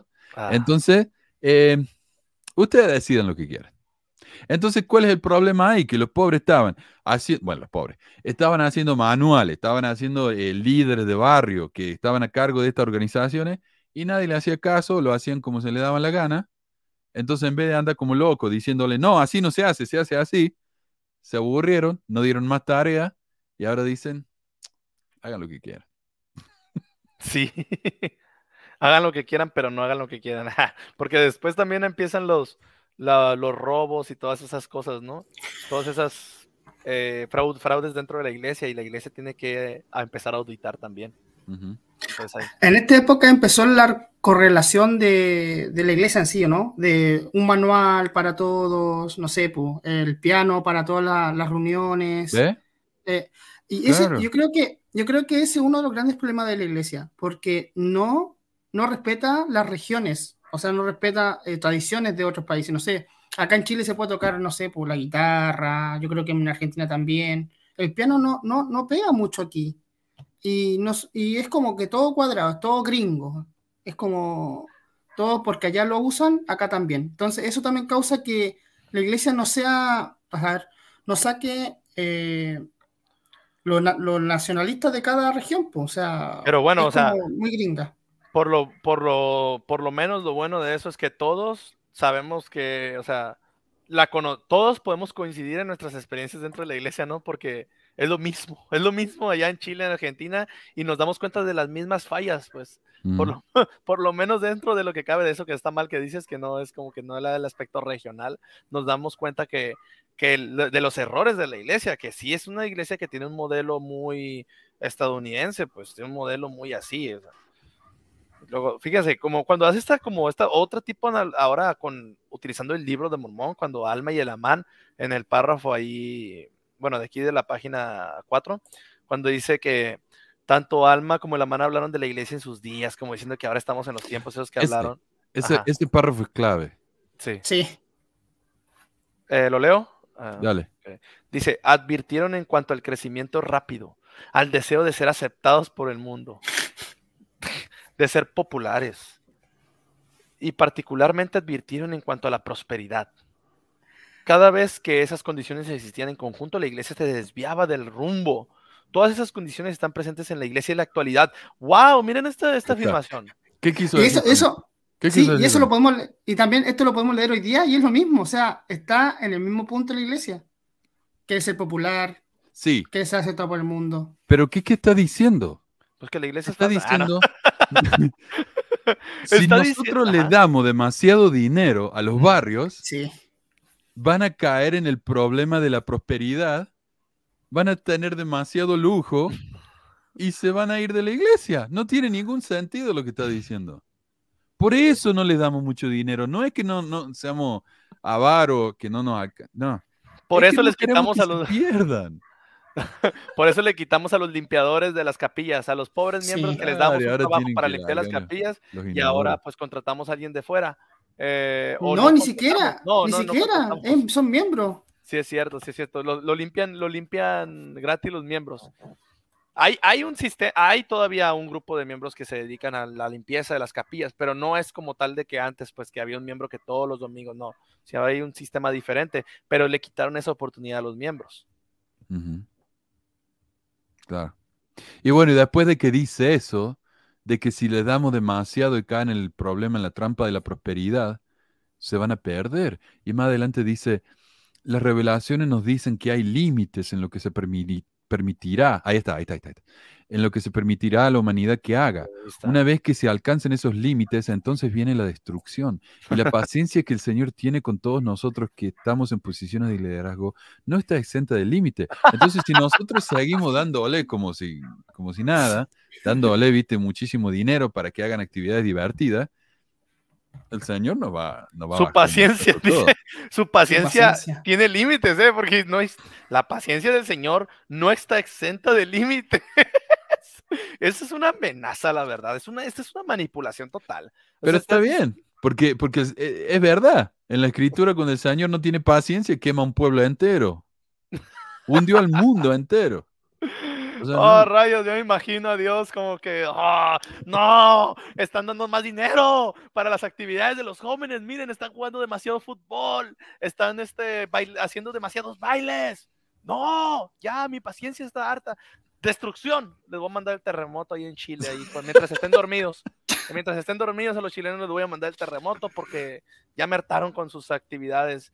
Ah, aunque sea el 0.002% de la población de Chile, de todos modos a todos los voy a castigar. Podría, podría haber sido otro país. Soy, eh, maletero. en California. México, México. Ah, no, en California, en California pasa porque son todos gays, por eso hay mucho terremoto ahí. Parece ser que ese Dios, que es todo benevolente y así, va a castigar a toda la humanidad porque le dan porque una iglesia americana le da un presupuesto más grande a, sus feligreses. O sea, no es que a veces vuelve a ser el, Dios del Antiguo Testamento, entonces se vuelve malo, sí. Sí, sí, sí. Pero fíjate cómo este supuestamente es un discurso, un dealer de la iglesia, que él trata de hacerlo ver como algo espiritual, referenciando las maldiciones de Dios. Pero esto es puro administrativo, cuestión de, dinero. Eso es todo lo que es. Es, lo que, es que sabe la diferencia, es que este discurso no va para los miembros es lo que decía. Va para los líderes. Exactamente. Entonces, ahí cambia todo, ya no es amor. Son esa clase de capacitaciones donde, decía que no se atreven a decirlo a todos los miembros. Se lo dicen a los líderes que ya traemos el Coco Wash más para que tú, ellos te reprenden en esas capacitaciones de esta manera, te manipulan. Qué locura, uno trabaja gratis para la iglesia, le está dando de su tiempo, de su esfuerzo, y después vienen y nos retan así. Es increíble la, la caradura, no sé cómo se dirá en México, pero la caradura de esta gente. Eh, pues la, ¿cómo se dice cuando eres? Ah, se me fue la palabra, ahorita me voy a acordar. Imagínate. Un sinvergüenza, un sinvergüenza. Un, chico viene y le digo, mira, eh, ¿me querés ayudar en la casa? Sí, sí, lo ayudo, ok. Bueno, anda, córtame el pasto, ¿no? La grana, lo que sea. Bueno, empieza a cortar, le digo, cortaste mal, ¿qué estás haciendo? Lo estás cortando mal, pibe, o sea, ponete las pilas, mira lo que me estás haciendo. Hay una fila acá que no debería estar, me dejaste como tres pedacitos de pasto acá que no deberían estar. Y el chico trabajando gratis. no, y después, no, y después dice, no, y tengo tres, tres niños más allá que quieren hacer lo mismo que tú. Ah, eso, es lo que yo sentía en la misión. O sea, nosotros rompiéndome el orto, viste, trabajando, golpeando puertas, caminando, tenía yo ampollo en los pies que no y nos retaban porque no dábamos suficientes charlas. Como si fuera nuestra decisión lo que la, gente que no iba a dejar de entrar y la que no. Sí, es verdad. Pero eh, tienen ese poder sobre uno, ¿ah? Y después que te va de la iglesia, tenés miedo de ir a hablar con el obispo, por lo que te pueda decir. ¿A quién le importa? Ese tipo no es nadie, pero te, como decía vos, el coco wash, ¿no? Te tienen así con, una, con una especie de collar, una, una ¿cómo se dice? Un soga, un leash, que, que no existe, pero que es todo mental. Sí. Ajá.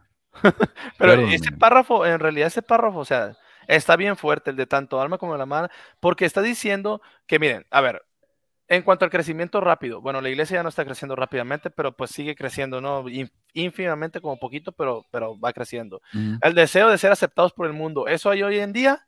Sí, ¿verdad? ¿Cuántos misioneros no están haciendo TikToks, bailando y hasta reggaetón y todo eso, ¿sabes? bailando. La película Conozca a los mormones. Eso fue un intento desesperado para que el mundo nos, nos, quiera. Claro, muy bien. Y de ser populares, dice después. De aceptar de ser populares. Claro que sí. Hay muchas cosas en la cual la iglesia se esfuerza para que podamos ser puedan ser vistos los miembros como personas normales. Y cada que hay un miembro popular, uy, lo resaltan. ¿Qué pasó con la chuleta? De volada, rápido. No, mira, este es miembro de la iglesia. ¿Qué pasó con el cantante este, el Brandon Flowers, el de The Killers? También, ¿no? Uf, no, él es mormón y que no sé qué. ¿Qué pasó con este, con el entrenador de los, de ese de fútbol americano? De, mm, ay, no recuerdo que ganó el Super Bowl el que ganó el Super Bowl. También, de los Chiefs, ¿no? De los Chiefs. Steve Young. de Kansas City. No sé. Este, también. Ah, ok, ok, ok. También que este. Ah, que él es miembro de la iglesia y que yo no sé cómo le hace, ¿verdad? Porque juega los domingos. Juega los domingos muchas veces, pero según ellos es miembro de la iglesia fiel. Steve Young, Steve Young, el jugador de fútbol americano, no fue a la misión y le dijeron, no, está bien porque esta es tu misión, ¿no? Eh, Ajá. La gente sabe que son mormón, esto es bueno. Andrew Wright se llama, Andrew Wright. Andrew Wright, okay. Andrew Wright, Andrew Wright, sí. sí, él, él, él, él, pues se supone que es miembro de la iglesia, ¿no? Pero bueno, eso yo la verdad no estoy seguro, pero dicen ella. Entonces, esa es, la, es las cosas. Siempre que hay una persona como así popular en la iglesia, se paran el cuello o quieren hacer, hacen. ¿Y por qué digo la iglesia? Porque salen artículos en la Leona, salen artículos en las páginas de la iglesia, como la fe de Archuleta, como él ha pospuesto su grande carrera artística para ir a servir al Señor en una misión. O sea, esa clase de cosas, ¿no? Entonces, ¿están ansiosos por ser populares? Sí. Entonces dice, cada vez que estas condiciones existen en conjunto, la iglesia se desviaba del rumbo. Todas esas condiciones están presentes en la iglesia en la actualidad. O sea, ellos están admitiendo que la iglesia está desviada del rumbo en los 90, pero ahorita en el, 2003, en el 2023 todavía están igual. O sea que la iglesia, siempre ha estado desviada, Sí, porque viene de los líderes ahora. Mm. Sí. Antes era lo mismo. Hablando de Archuleta, aquí cuando hizo su misión, o sea, sí le sacaban el jugo, pero completamente hacía conciertos de Navidad, salía, eh, era, era una sensación. Era un rockstar, era un rockstar. Y vos decís que, que hacen eso, pero mira, incluso con no miembros también. Yo no sé si esto tendrá que ver, y perdón, pero es que quiero meterlo acá como pueda, porque está loquísimo esto. Mira, eh, esto lo compartió Meli con nosotros, ¿no? el sitio de Más Fe Ah, publicó Vinicius. un artículo este, Vinicius sufre racismo durante un partido. ¿Qué opina la Iglesia de Jesucristo? No opina nada. Esto no tiene absolutamente nada que ver con la Iglesia. Fueron racistas con él en una cancha de fútbol y después le metieron acá, bueno, pero Nelson una vez dijo que el racismo es feo. Nada que ver. Nada que ver. ¿Qué tiene que ver una cosa con la otra? Pero bueno, ellos le, le encontraron la, el vínculo, ¿viste? Es que los demás Patético esto. Esto esos es demás fe que son, que son financiados por la More Good Foundation, o sea que realmente Sí. sí. son financiados por la iglesia, se cuelgan de cualquier cosa que esté en el, en el mainstream o que esté como de moda, lo que esté popular ahorita, el trending, trending El topic. trending, sí, tenés que ir a Google Trends y ver cuáles son las palabras más Ajá. populares y hacer un artículo sobre eso. Yo Sí. trabajé en una empresa de, de- de publicidad. Bueno, era em- eh, mi hermano trabajaba, yo les hacía el blog. A mí me pagaban por artículo de blog. Y lo que me decían es, acá está el Google Trends, busca las palabras que la gente más está buscando en Internet y mete esa palabra en el título y en el artículo. Aunque no tenga nada que ver con eso, mete, hazle en caja. Eso es lo que está haciendo esta gente. Mira esto, Rápido y Furioso 10. Lo que necesitas saber antes de ir a ver en familia. ¿Y qué dice? Mira esto. ¿De qué se trata? Eh, nada es imposible, solo tienes que tener fe. De alguna manera, Rápido y Furioso ya es. Son mormones. Y esto otra vez, no, no, increíble no. esto. Es increíble. No. ah. Y yo creo que está, si hay un punto que asegura esa frase, ese párrafo del, del discurso este, donde dice que quieren ser populares, ser vistos por el mundo y que están en decadencia, es más ahora que en los, que en los 90. Sí. Todavía más ahora. Sí, más ahora.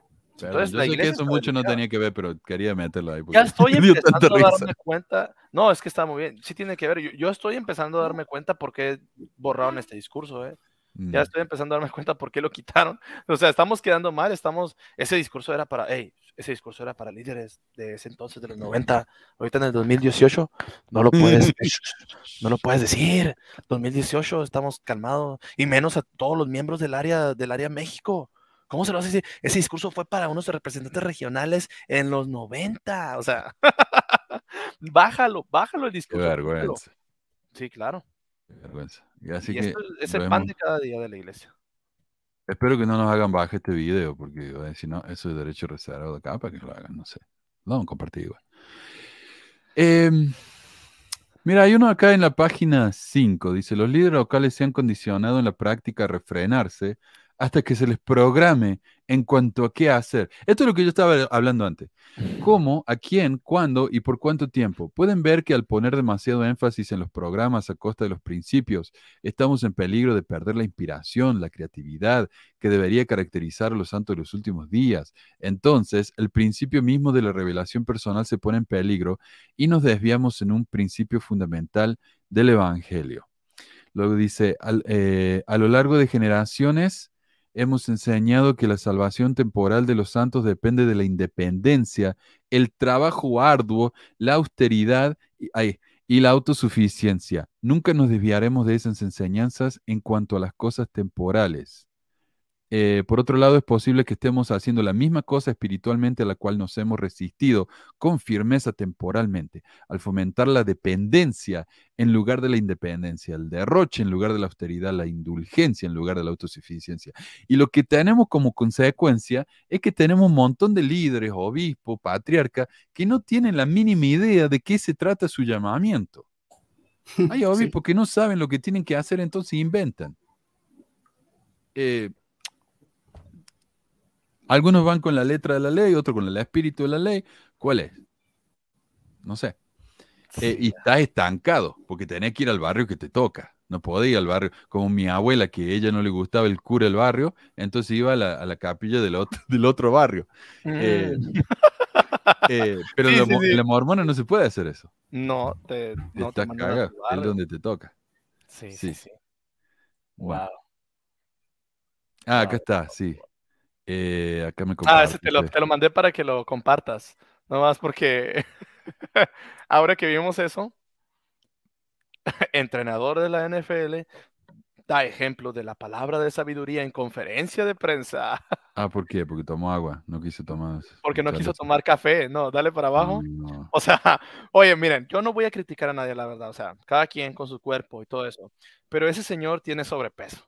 Y, y hay que ser claros, hay que cuidar nuestro cuerpo, no porque te mires de una manera grande o como quieras llamarlo, no, es por salud, o sea, cuidar, si, hacerte tus exámenes, si, si estás grande y tienes este exceso de peso, sobrepeso, bueno, pues entonces tienes que checar tu presión, tus niveles de azúcar, todo eso es por tu salud, no tanto por tu estética. Si ya te checaste tus niveles y estás bien, pues muy bien, adelante, sigue. Pero acá, en este artículo tendencioso de Más Fe, citan lo que su declaración de no bebo café, no soy una persona que toma café. Me levanto en la mañana y empiezo mi día. Tengo mucha energía para ser alguien gordito. Lo reconoce, ¿verdad? Pero bueno, no toma café y ya por eso es un ejemplo. Pero se come un Big Mac en la mañana y está listo. claro, porque mira, antes dice, la siguiente pregunta fue cómo sería su hamburguesa perfecta. A lo cual respondió, empezando por el pan, tiene que ser uno bueno, la carne debe ser del día. Al final le agregas todo lo que deseas menos mostaza y queda bien, me lo comeré. ¿Y qué le agregan acá? Queso, le agregan eh, bacon, ¿cómo sería? Tocino, tocino, o sea, le meten de todo que, te, que es un ataque, viste, el corazón, una bomba de tiempo puesto. Pero Pero cumple la palabra, po. Pero cumple la palabra de sabiduría, po. O sea, ya está salvo. No, no, no, no, no. Pero es lo que te digo, pues, o sea, esas publicaciones de más fe en las que se cuelgan de los. Qué ridículo. sí, sí, sí, sí, sí, o sea, y que cumple, o sea, bueno, yo no voy a decir nada. Está bien. Gracias por compartir, si la verdad no sabía. Qué payaso, Bueno. Pero entonces, claro, tenemos miembros que no saben de qué se trata el llamamiento. Por ejemplo, los patriarcas no tienen ningún tipo de entrenamiento. Dice, ahora hermano, usted es patriarca, felicitaciones, vaya que le vaya bien. No tienen ni idea lo que tienen que hacer. Los obispos por lo menos algo, ¿viste? Al menos tienen un manual general. Eh, pero no, no saben. Y después, ¿por qué dice? La austeridad, el trabajo arduo, arduo y la autosuficiencia. De nuevo, el dinero. No nos pidan. Esas son características de los santos. Mira, en el, en el penúltimo párrafo, Carlos, ahí en del 5, ese, ese que está ahí, de hecho, no es que hemos hecho alguna cosa mala. Subí un poquito. Porque hemos actuado con las mejores intenciones. Bueno, algunos de nosotros recuerdan cuando el presidente Kimball vio la inversión hecha en el pan de estudios y el vasto despliegue de material impreso. Él dijo que sintió temor. Lo hemos hecho todo con las mejores intenciones. O sea, bueno, vamos a excusarnos, ¿no? Por ahí dice la frase que el infierno está pavimentado de buenas intenciones. Yo sí iba a decir. las calles del infierno están pavimentadas con las mejores intenciones. Entonces, pues no, entonces, oye, no confío en ti, no es un profeta evidente revelador. Entonces, ¿qué vas a decir al rato? Que tenías la intención de cuidar a los miembros de la iglesia con tus políticas y pues resulta que en vez de eso dejaste que abusaran de muchas personas y no los apoyaste a esas personas que resultaron ser víctimas de abuso, de muchos distintos tipos de abuso. ¿Y qué vas a decir? Bueno, es que en el programa le hicimos con las mejores intenciones, pero no resultó. No, yo no me, yo no me quemo esa, esa excusa. Sí, y qué feo esto que dice acá adelante. Dice, este cambio será motivo de reducción de programas y actividades, lo cual era nuestra intención. No dudo en admitir que hay riesgos cada vez que simplificamos las instrucciones o, aflojamos las reglamentaciones. No se diferencia de aquello que afrontamos cuando nuestros hijos comienzan a madurar y se aventuran a salir al mundo. Uh. Entonces nos está comparando con niños, ¿verdad? Es como lo que dijeron cuando le... ¿Por qué no le damos el sacerdocio a los negros? Sería como darle la llave del auto a un chico de, seis años. No están listos. no están listos. Eso es lo que dijo un profesor de BYU.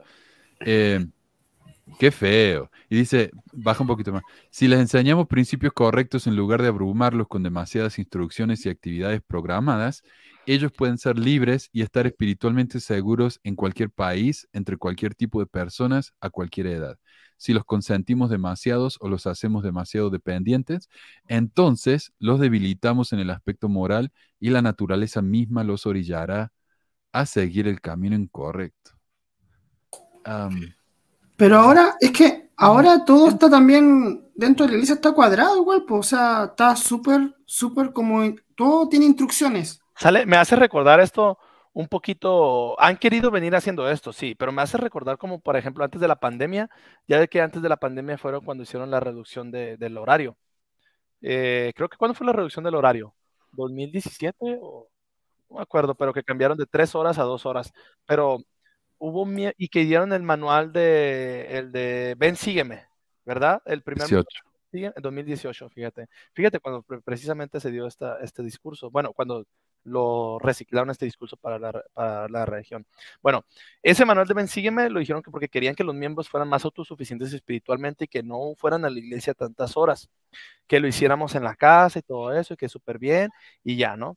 Se vino la pandemia y muchos miembros dijeron, miren, es que ya el profeta sabía, sabía que iba a pasar eso, por eso nos dio el manual de ser autosuficientes y miren, para esto era. Pero después, ¿qué pasa? Cuando ya se acaba la pandemia, los miembros no quieren volver a la iglesia. Porque ya Ah, lograron sí. su autosuficiencia espiritual. Bueno, y, lo dice acá más adelante, bueno, ya vamos a llegar. Pero Sí, o sea, ya después, ¿qué pasó? Ah, no, no, no, tienen que venir, espérense. No, no, no, el manual no es, o sea, tienen que estar en la iglesia, tienen que venir a la iglesia. Pero fíjate, bien curioso porque yo estaba debatiendo con un miembro sobre eso y me decía, es que el profeta ya lo, la, esa fue una profecía cumplida. Yo le dije, no, espérame, no es una profecía cumplida porque no es una profecía o algo este, Claro. estrictamente, específicamente dicha. Y un ejemplo que le puse fue, este, antes de que se me olvide, Manuel, eh, el presidente de acá de México, lo que hizo él antes de que pasara la pandemia, le cortó los... el, el- el gobierno daba dinero a las guarderías de los niños pequeños, a ciertas guarderías, para que se mantuvieran, ¿verdad? Lo que hizo el gobierno fue quitarles ese dinero a las guarderías y dárselas ahora directamente a las familias de los niños que los van a meter a la guardería. Entonces, el gobierno lo que dijo fue, te vamos a dar este dinero a ti familia claro, para que tú, si quieres, mételo a la guardería o si no, dale ese dinero a tu abuelita, a tu papá, a tu tío, no sé quién sea, que va a cuidar al niño. Entonces, las guarderías obviamente se quejaron de eso porque ya no recibían el dinero. claro. A- a- a- a- bueno, se supone que este dinero, lo- este cambio lo hicieron así porque el gobierno empezó a ver que había corrupción en cuanto a ese dinero que llegaba a las guarderías. Yo tenía a mi hijo en una guardería de esas, entonces el dinero ya no, ya no se lo iban a dar a la guardería, me lo iban a dar a mí y yo iba a dárselo a la guardería o dárselo a otra Claro. persona, ¿verdad? Pero ¿por qué digo esto? Porque cuando el presidente hizo esto antes de la pandemia, después se vino la pandemia y ese dinero, o sea, si me entienden, se cerraron, las, se cerraron las guarderías. Se cerraron las guarderías por las pandemias. Entonces, ese dinero llegó a las familias y les cayó súper bien. Porque ya no iban a poder llevar a sus hijos a las guarderías, sino que los iban a fuerzas a tener que cuidar en la casa y ahora con el dinero que el gobierno te dio. Entonces, que ese ejemplo yo se lo puse al miembro y le dije, entonces el presidente de México fue un profeta ahí. Le dije, o seguirlo. simplemente, o simplemente le atinó. Le dije, simplemente fue una, una casualidad de Una que su- coincidencia. su Pero- coincidencia, pero él no sabía que iba a venir una pandemia y no sabía que, que esa, ese cambio le iba a beneficiar a las familias. Claro, los dueños de las guarderías, ellos se pusieron re en contra porque perdieron esa, ese beneficio, ¿verdad? Pero incluso la reunión de dos horas no ayuda a nada, porque no podían ir a la capilla para nada. Y mira, dice acá, este cambio en el presupuesto tendrá el efecto de devolver a la familia gran parte de la responsabilidad de enseñar. Esto es en el 90, cuando fueron del bloque enorme de toda la semana a tres horas, ¿verdad? De deliberar en consejo y de realizar actividades, que es donde pertenece. Habrá menos intermisiones en el horario familiar y en el bolsillo de las familias. Ok, hagamos menos actividades porque en vez de estar en la capilla todo el día, la gente va a estar en su familia hablando y creciendo juntos espiritualmente. ¿Cuántos hicieron eso? Cuando cambiaron de las tres horas a las dos horas, porque la tercera hora era para estudiar en la, en la casa con la familia. ¿Quién hacía eso? Seamos honestos, ¿quién hacía eso? Entonces no se prepararon para nada. De hecho, si, si se prepararon para algo, fue para ver que esto le iba a salir muy mal, porque como nadie eh, estudió esa hora en la casa, también cuando la pandemia vino, la gente se fue de la iglesia. O sea, eso fue la verdadera preparación. Ahí está. No vieron venir eso. No Acá vieron de- venir. Desde 1990 que le están dando con la misma. No ha cambiado nada. Es cierto. Dice, ahora habrá presupuestos más pequeños, menos actividades y menos programas. Habrá un vacío. A nadie le gusta el vacío. Debemos resistir, resistir de forma absoluta la tentación de programar cosas en ese vacío. No hagan más actividad de barrio. Basta. Ese espacio pertenece a las familias. Cuando redujimos el, el domingo el plan de bloque que consolidó nuestras reuniones y dejó un espacio abierto, ya saben lo que sucedió. Claro, empezaron a hacer reuniones. Ahora, hermanos, es el tiempo de las familias. Si lo hacemos, entonces ese vacío se llenará con oraciones, trabajo y estudio el estudio académico, por ejemplo, el estudio del Evangelio, se llenará con fe y reverencia, se llenará con amor íntimo entre esposo y esposa. Claro, Oh, porque lo, fueron, wow. lo que fueron de muchas horas en la semana a tres horas a la semana, ahora tienen todo ese tiempo para amarse mutuamente, estudiar la escritura. Y nosotros sabemos que todos los miembros en esa época se la pasaban leyendo la escritura todos los días, al punto de que mi, mi, no- mi, mi obispo, mi presidente, de, ¿cómo era el maestro de escuela dominical?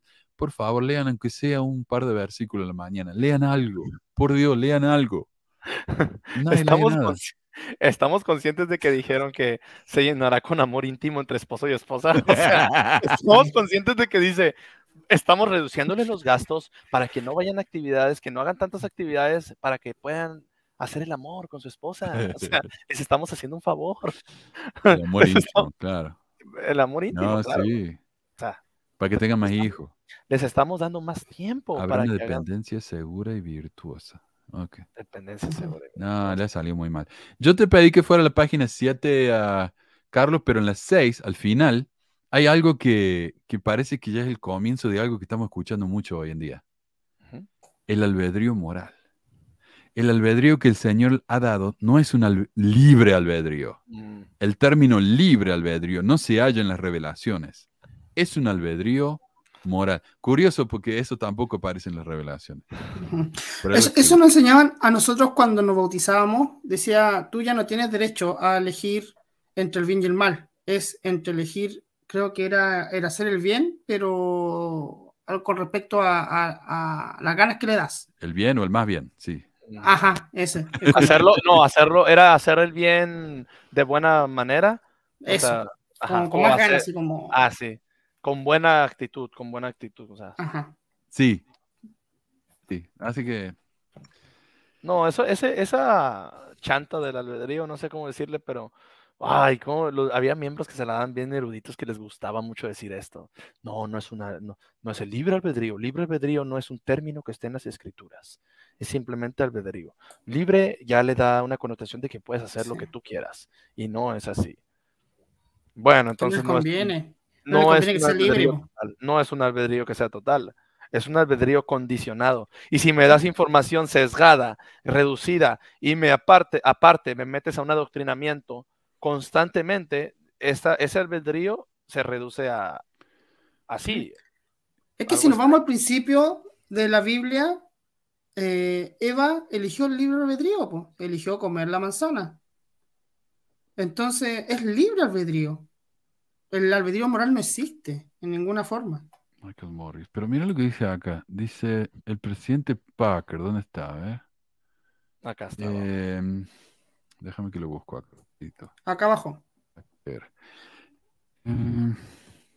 El presidente Packer agrega, el albedrío se define en las escrituras como albedrío moral, que significa que podemos escoger entre el bien y el mal. Eso es libre albedrío, pero no le gusta el término libre porque suena muy libertino. Y esta, esta gente que son de la contra, contracultura de los 70, 60, 70, esa palabra libre les da asco, ¿viste? Eh, este Dios que nos da significa que somos libres para escoger la libertad y la vida eterna por medio del gran mediador de todos los hombres, o escoger la cautividad y la muerte. Mm, Ah, no es entre escoger lo bueno y lo malo, ¿eh? No. Escoger ir con Dios o ir al infierno. Sí. Qué manipulativo. yo voy a escoger ir con Dios. ¿verdad? Si no hay otra opción más que ir al infierno a morir, pues escogería a Dios, ¿verdad? Mm, Pero el punto de que el albedrío moral empieza después de que tú te bautizas. Hay que dejar en claro eso. No antes. Antes tú tienes libre albedrío. Después ya tienes albedrío moral. Yo escuché a muchos miembros decir, ay, a veces me hubiera gustado ser un ignorante. A veces me hubiera gustado no haber conocido la Este iglesia. era yo, ese era yo por años. Porque dices, es que ahora ya estoy condenado porque ya sé. Pero Más antes luz, más era un ignorante, era un ignorante y podía hacer lo que quisiera y no estaba este, así, pues. Pero esa es otra manera de, ¿sí o no, No, Manuel? Es otra manera como de nosotros mismos. Mira, vos, yo pensé que era el único que pensaba así. No, muchos yo- pensamos así. Muchos pensamos así. Entre más luz, más condenación. Y era. Ojalá no supiera, ojalá nunca me hubiera cuenta.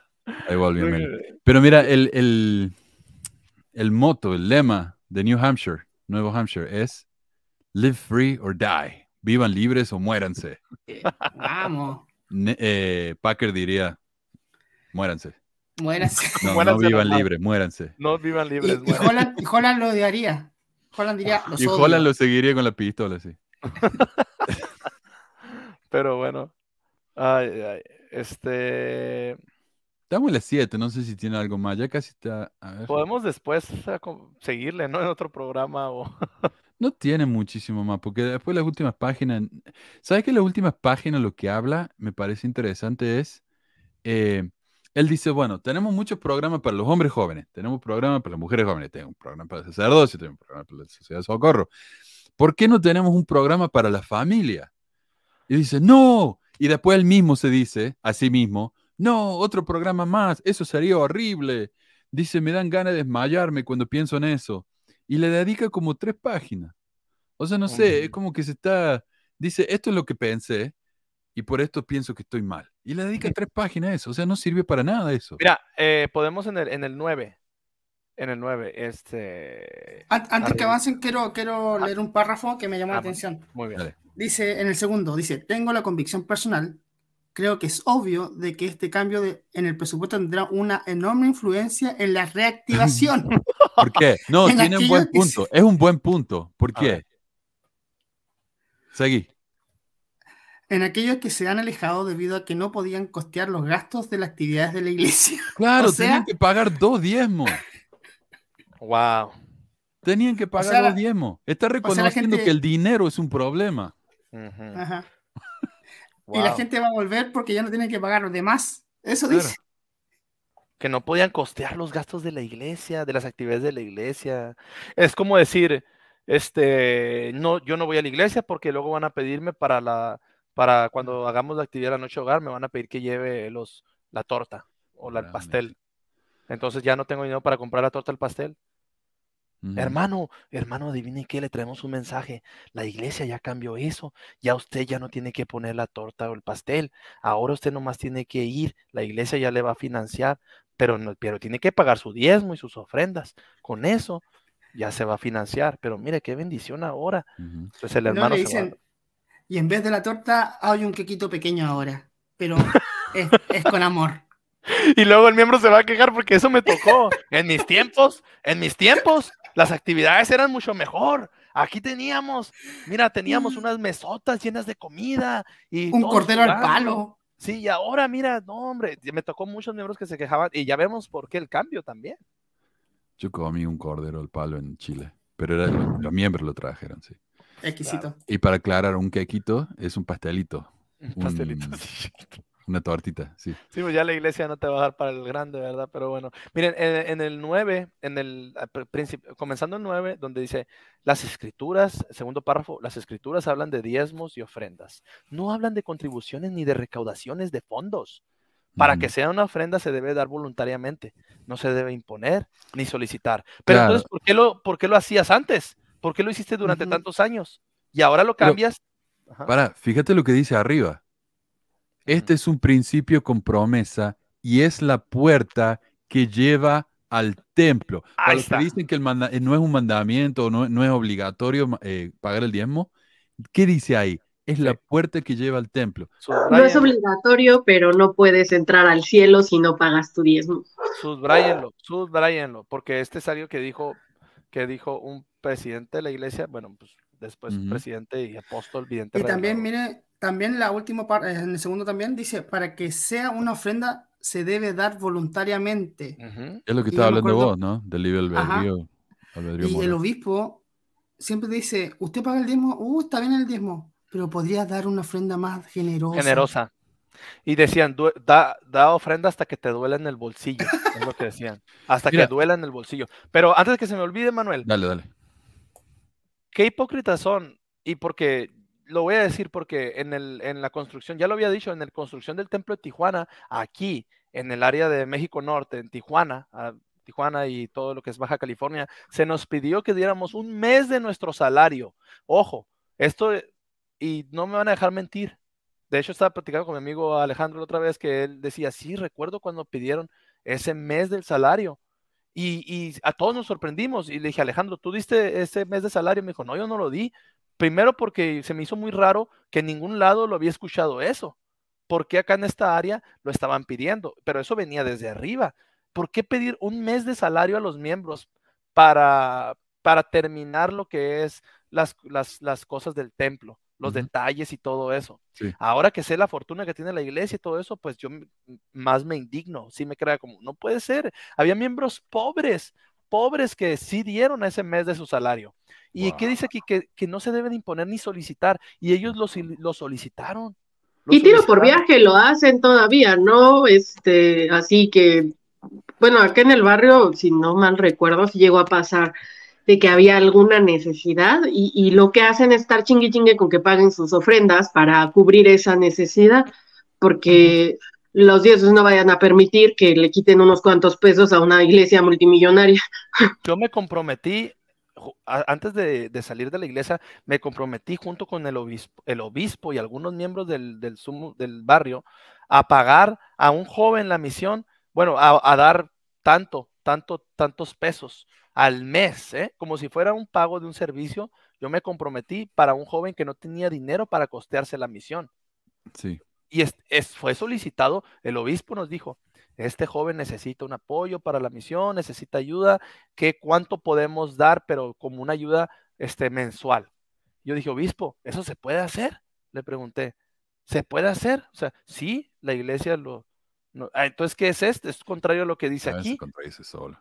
Mira, un ejemplo más grueso que es más, más eh, obvio y realmente casi, yo diría, criminal, es cuando estaban tratando de pasar la ley del matrimonio igualitario en California eh, y la iglesia, para no verse como que la iglesia estaba dando dinero para, para que no pasara la ley, lo que hicieron fue se juntaron con otras iglesias. Eh, se escondieron detrás de eso y le pidieron a los miembros que ellos donaran a ese fondo. Entonces dijeron, mira hermano, eh, no nos los dé a nosotros, déselo a este fondo que es exclusivamente para que los gays no se puedan casar. y, decían, bueno, pero yo no tengo mucho dinero. Decían, bueno, pero usted no está juntando para la jubilación. Ahí está. ¿Usted no tiene ahorro? ¿No tiene una tarjeta de crédito? Ahí está. Y la gente daba todo lo que tenía guardado para las jubilaciones. Gente que dio todo lo que tenía para que los gays no se pudieran casar en California. Por, ahí leí un par de historias, ajá. Leí un par de historias que dieron, que dieron los ahorros para la universidad de su hijo.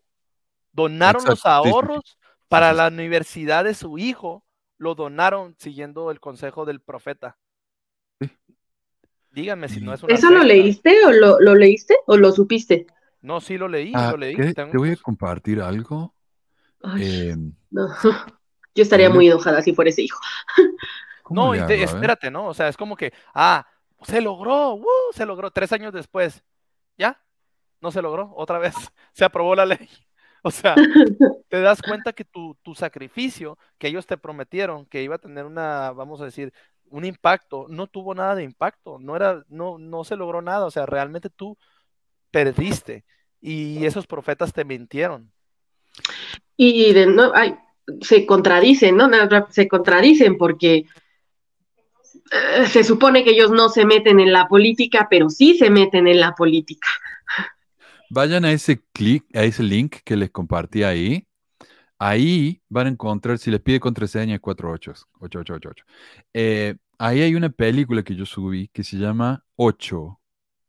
Proposición se llama 8, la proposición mormona, en la que dan detalladamente los casos de cómo la iglesia le pidió a sus miembros dinero y cómo la iglesia interfirió para que esa ley no pasara. Ahí está muy bien documentado, esa película está espectacular, así que, y está en español ahí, así que yo sé, bueno, subtitula, la subtitulé yo, así que les recomiendo que la, que la vean ahí. Y van a ver, casos hay, pero muchísimos Sí. ejemplos. Muy feo caso, pero la iglesia se lava las manos, dice que ella realmente no se metió, que los que apoyaron fueron los miembros. Oficialmente ella no metió las manos. Pero ahí vemos otro caso que desde los 90 ya se había dicho eso. ¿Cómo acá en los 2000 vienes a, a ir en contra de esto? Una ofrenda que sea- se debe de dar voluntariamente no se debe imponer ni solicitar. Se, sa- se han solicitado muchas cosas. Sí. Ahí está. Ah, hay- ¿Le, le hay- suena, dale. ¿Le suena, le suena este, este párrafo? Si bien el cambio en el presupuesto es un, es un principio, podría parecer un, un asunto temporal, el efecto se, se sus- que surtirá. sus- sustirá será espiritual. Eso te iba a compartir.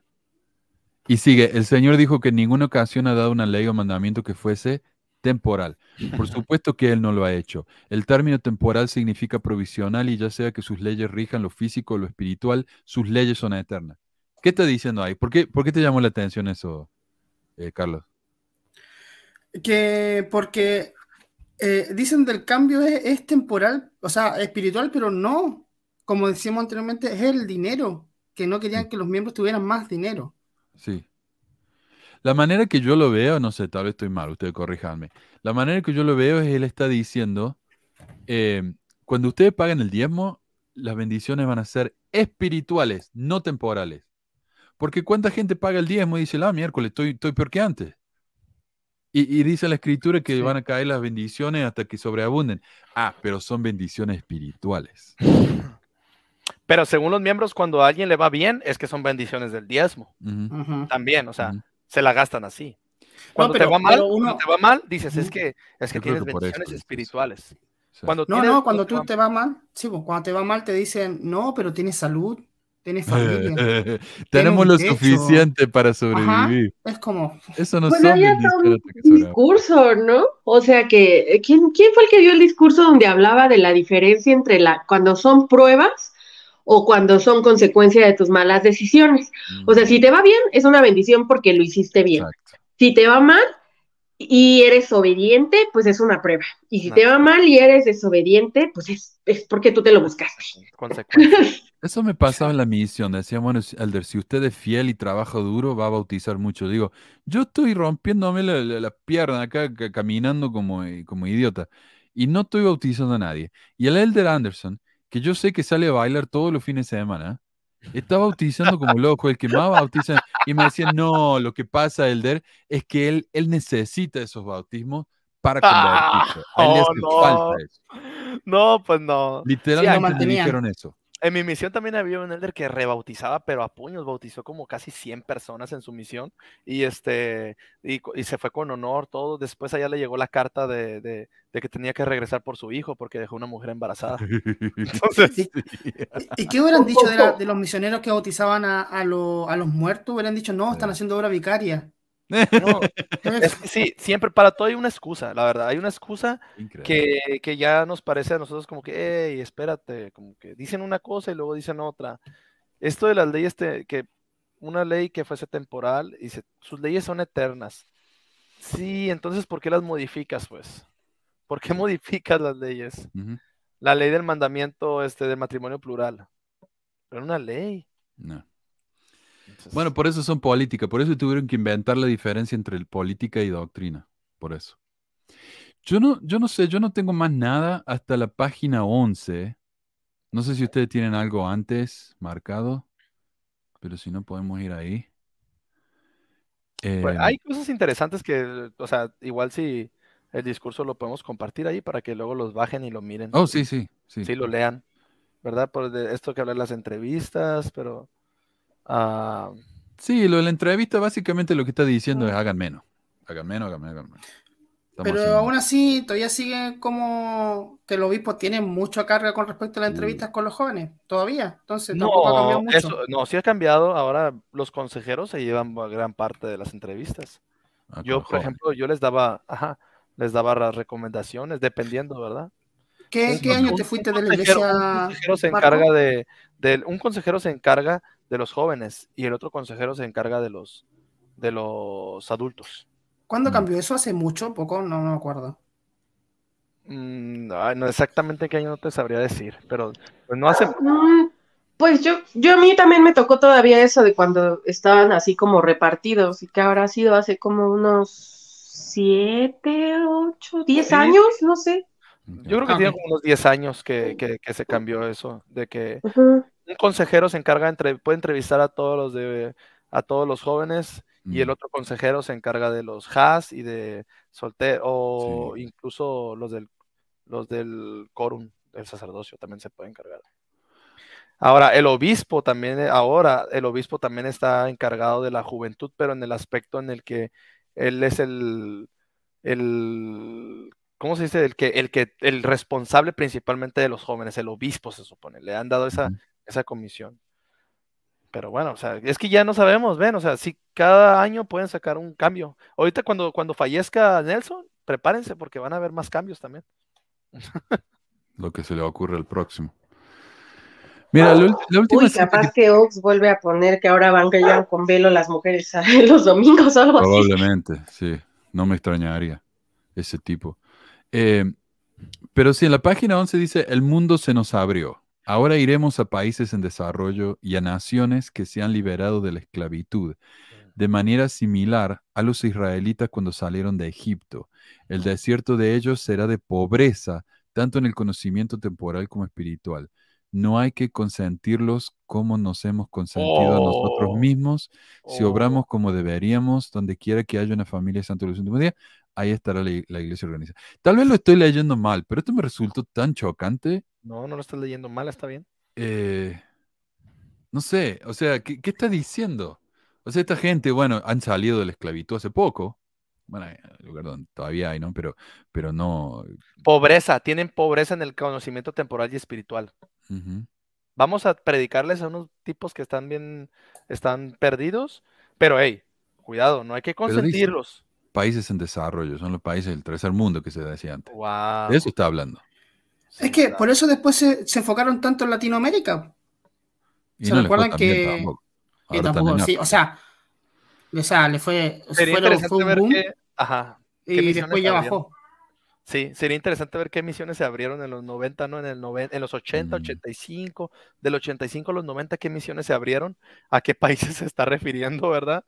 Pero, wow, qué feo, es muy despectivo, la verdad eso se me hace Bueno, despectivo. Tal vez esté hablando de, de Alemania eh, con el muro. Puede ser, porque esa gente como que se Ah, sentía sí. esclavizada. Pero cuando dice países en desarrollo, Sí, Ahí, no ahí sé. hablamos ya de, de, de abajo de, de- de Norteamérica. Ah, hablamos de nosotros, ajá, sí. o sea, Ajá. tal vez de México ya ¿En qué estaba, año pero- se deshizo la URSS? ¿Perdón? Ah, No. sí, sí, eh, fue, fue, eh, a ver, Reagan llegó al poder creo en el 84. Ah, no fue en el, en mi, en mi, en mi nacimiento, ¿no? En el 88, 89. 89. En la, Ah, en la ca- la caída del muro. La No, caída del la- muro la- fue en el cuando se- 89. El Ah, la 89. No, de la, la- ajá, la caída del muro y cuando se deshizo la URSS. Yo creo que también puede estar haciendo referencia a los países que se formaron este, a raíz habla de eso. de- Habla mejor. de países en desarrollo. No habla de países ya. Tal vez se refiere a eso, pero sí, no sé. No sé, cuando dice países No, la, la, 91. la USSR se, se, se En el 91. disolvió en el 91, o sea, después de esto. Sí. Ah, entonces no. Pero cerca, mire, cerca también. O sea, después hasta lo pudieron haber visto profético, ¿no? Es decir, otra vez, no sé. naciones están surgiendo y se te- y pues eso, Capaz que eso van a decir los fanáticos que nos estén escuchando ahorita, que decir- estaba una profecía. Tal vez no quiso decir nada racista con esto, pero a mí me huele mal. Además que tendría que tener cuidado con el lenguaje. Esta gente no tiene, no, no, no se entiende. sí, Es que público que que va también, pues. Pero recuerden que el discurso se iba a líderes, o sea, era algo más privado. Y líder Ahora, político, ahora. probablemente. Ujú. Por eso que eso, vamos a países en desarrollo y pues miren, Horrible. este, pero este es despectivo totalmente, porque no hay que, sobre todo esa frase que no hay que consentirlos. Como Ah, nos- ahí está. No hay que consentirlo, claro. Aclara, nos- como nos consentimos a nosotros mismos, pero qué Gua- o sea, no les vamos a enseñar a que tengan actividades bonitas, desfiles bonitos, costosos, Ujú. como nosotros lo hicimos. Ahora ellos que se, que se, Y eso es lo que ha hecho la iglesia conforme ha crecido. o sea, ha quitado las cosas. Cada, cada, yo, cada vez hacen menos, cada vez dan menos. Este, yo, por ejemplo, los miembros que quedan aquí fieles, que todavía ubico, muchos de ellos son remanencias de justamente de, miembros de los ochentas, noventas, este, principios de los 2000, en donde la, iglesia era fuerte y tenía, o sea, y, les recuerda, ¿no? Las actividades bonitas, los campamentos, los bailes, este, eh, así, las cosas que jalan, y están bien, o sea, eh, yo, ahí, ahí la iglesia tenía más propósito, creo, que, que ahorita. Y, lo, y lo descubren con el auto, la autosuficiencia. O sea, tú tienes que ser autosuficiente, autosuficiente porque así no eres un cacho para la iglesia. Exacto, sí. Es, tan deplorable, o sea, tan horrible eso, porque a mí, a mí sí me tocó, imagino que ustedes también, ¿no? De va a haber algún campamento o algo, pues ahí a ver qué venden o qué lavan o, o qué algo, ustedes genérenlo, porque la iglesia no va a soltar dinero. O sea, para ir al templo nosotros teníamos que juntar dinero ah, de esa forma. Ah, también, ¿no? Para las excursiones. Ajá. Pero como ahora va a haber un templo en cada colonia. bueno. Bueno, gente, muchísimas gracias. Este es el, discurso entonces dado por el Elder Packer a los líderes que nadie debería enterarse. Así que, muchísimas gracias por el dato, Marco. La verdad que No, gracias a este miembro de, de Sinaloa que nos compartió también. Quien sea que sea. bueno, pero sí. Bueno, nos vemos entonces en dos semanas. La semana que viene voy a estar viajando y eh, vamos a volver con la segunda parte de Nexion, me parece. Así que. Sí. Bien, bien, bien. Bueno, gracias Marco, Meli, Carlos, gracias a los tres. Entonces volveríamos el 11 de junio. Por ahí. Así, para, que, para que no ande preguntando. Dale. dale. See you later. Nos vemos. Nos vemos. Un abrazo. Bye. Chao, chao.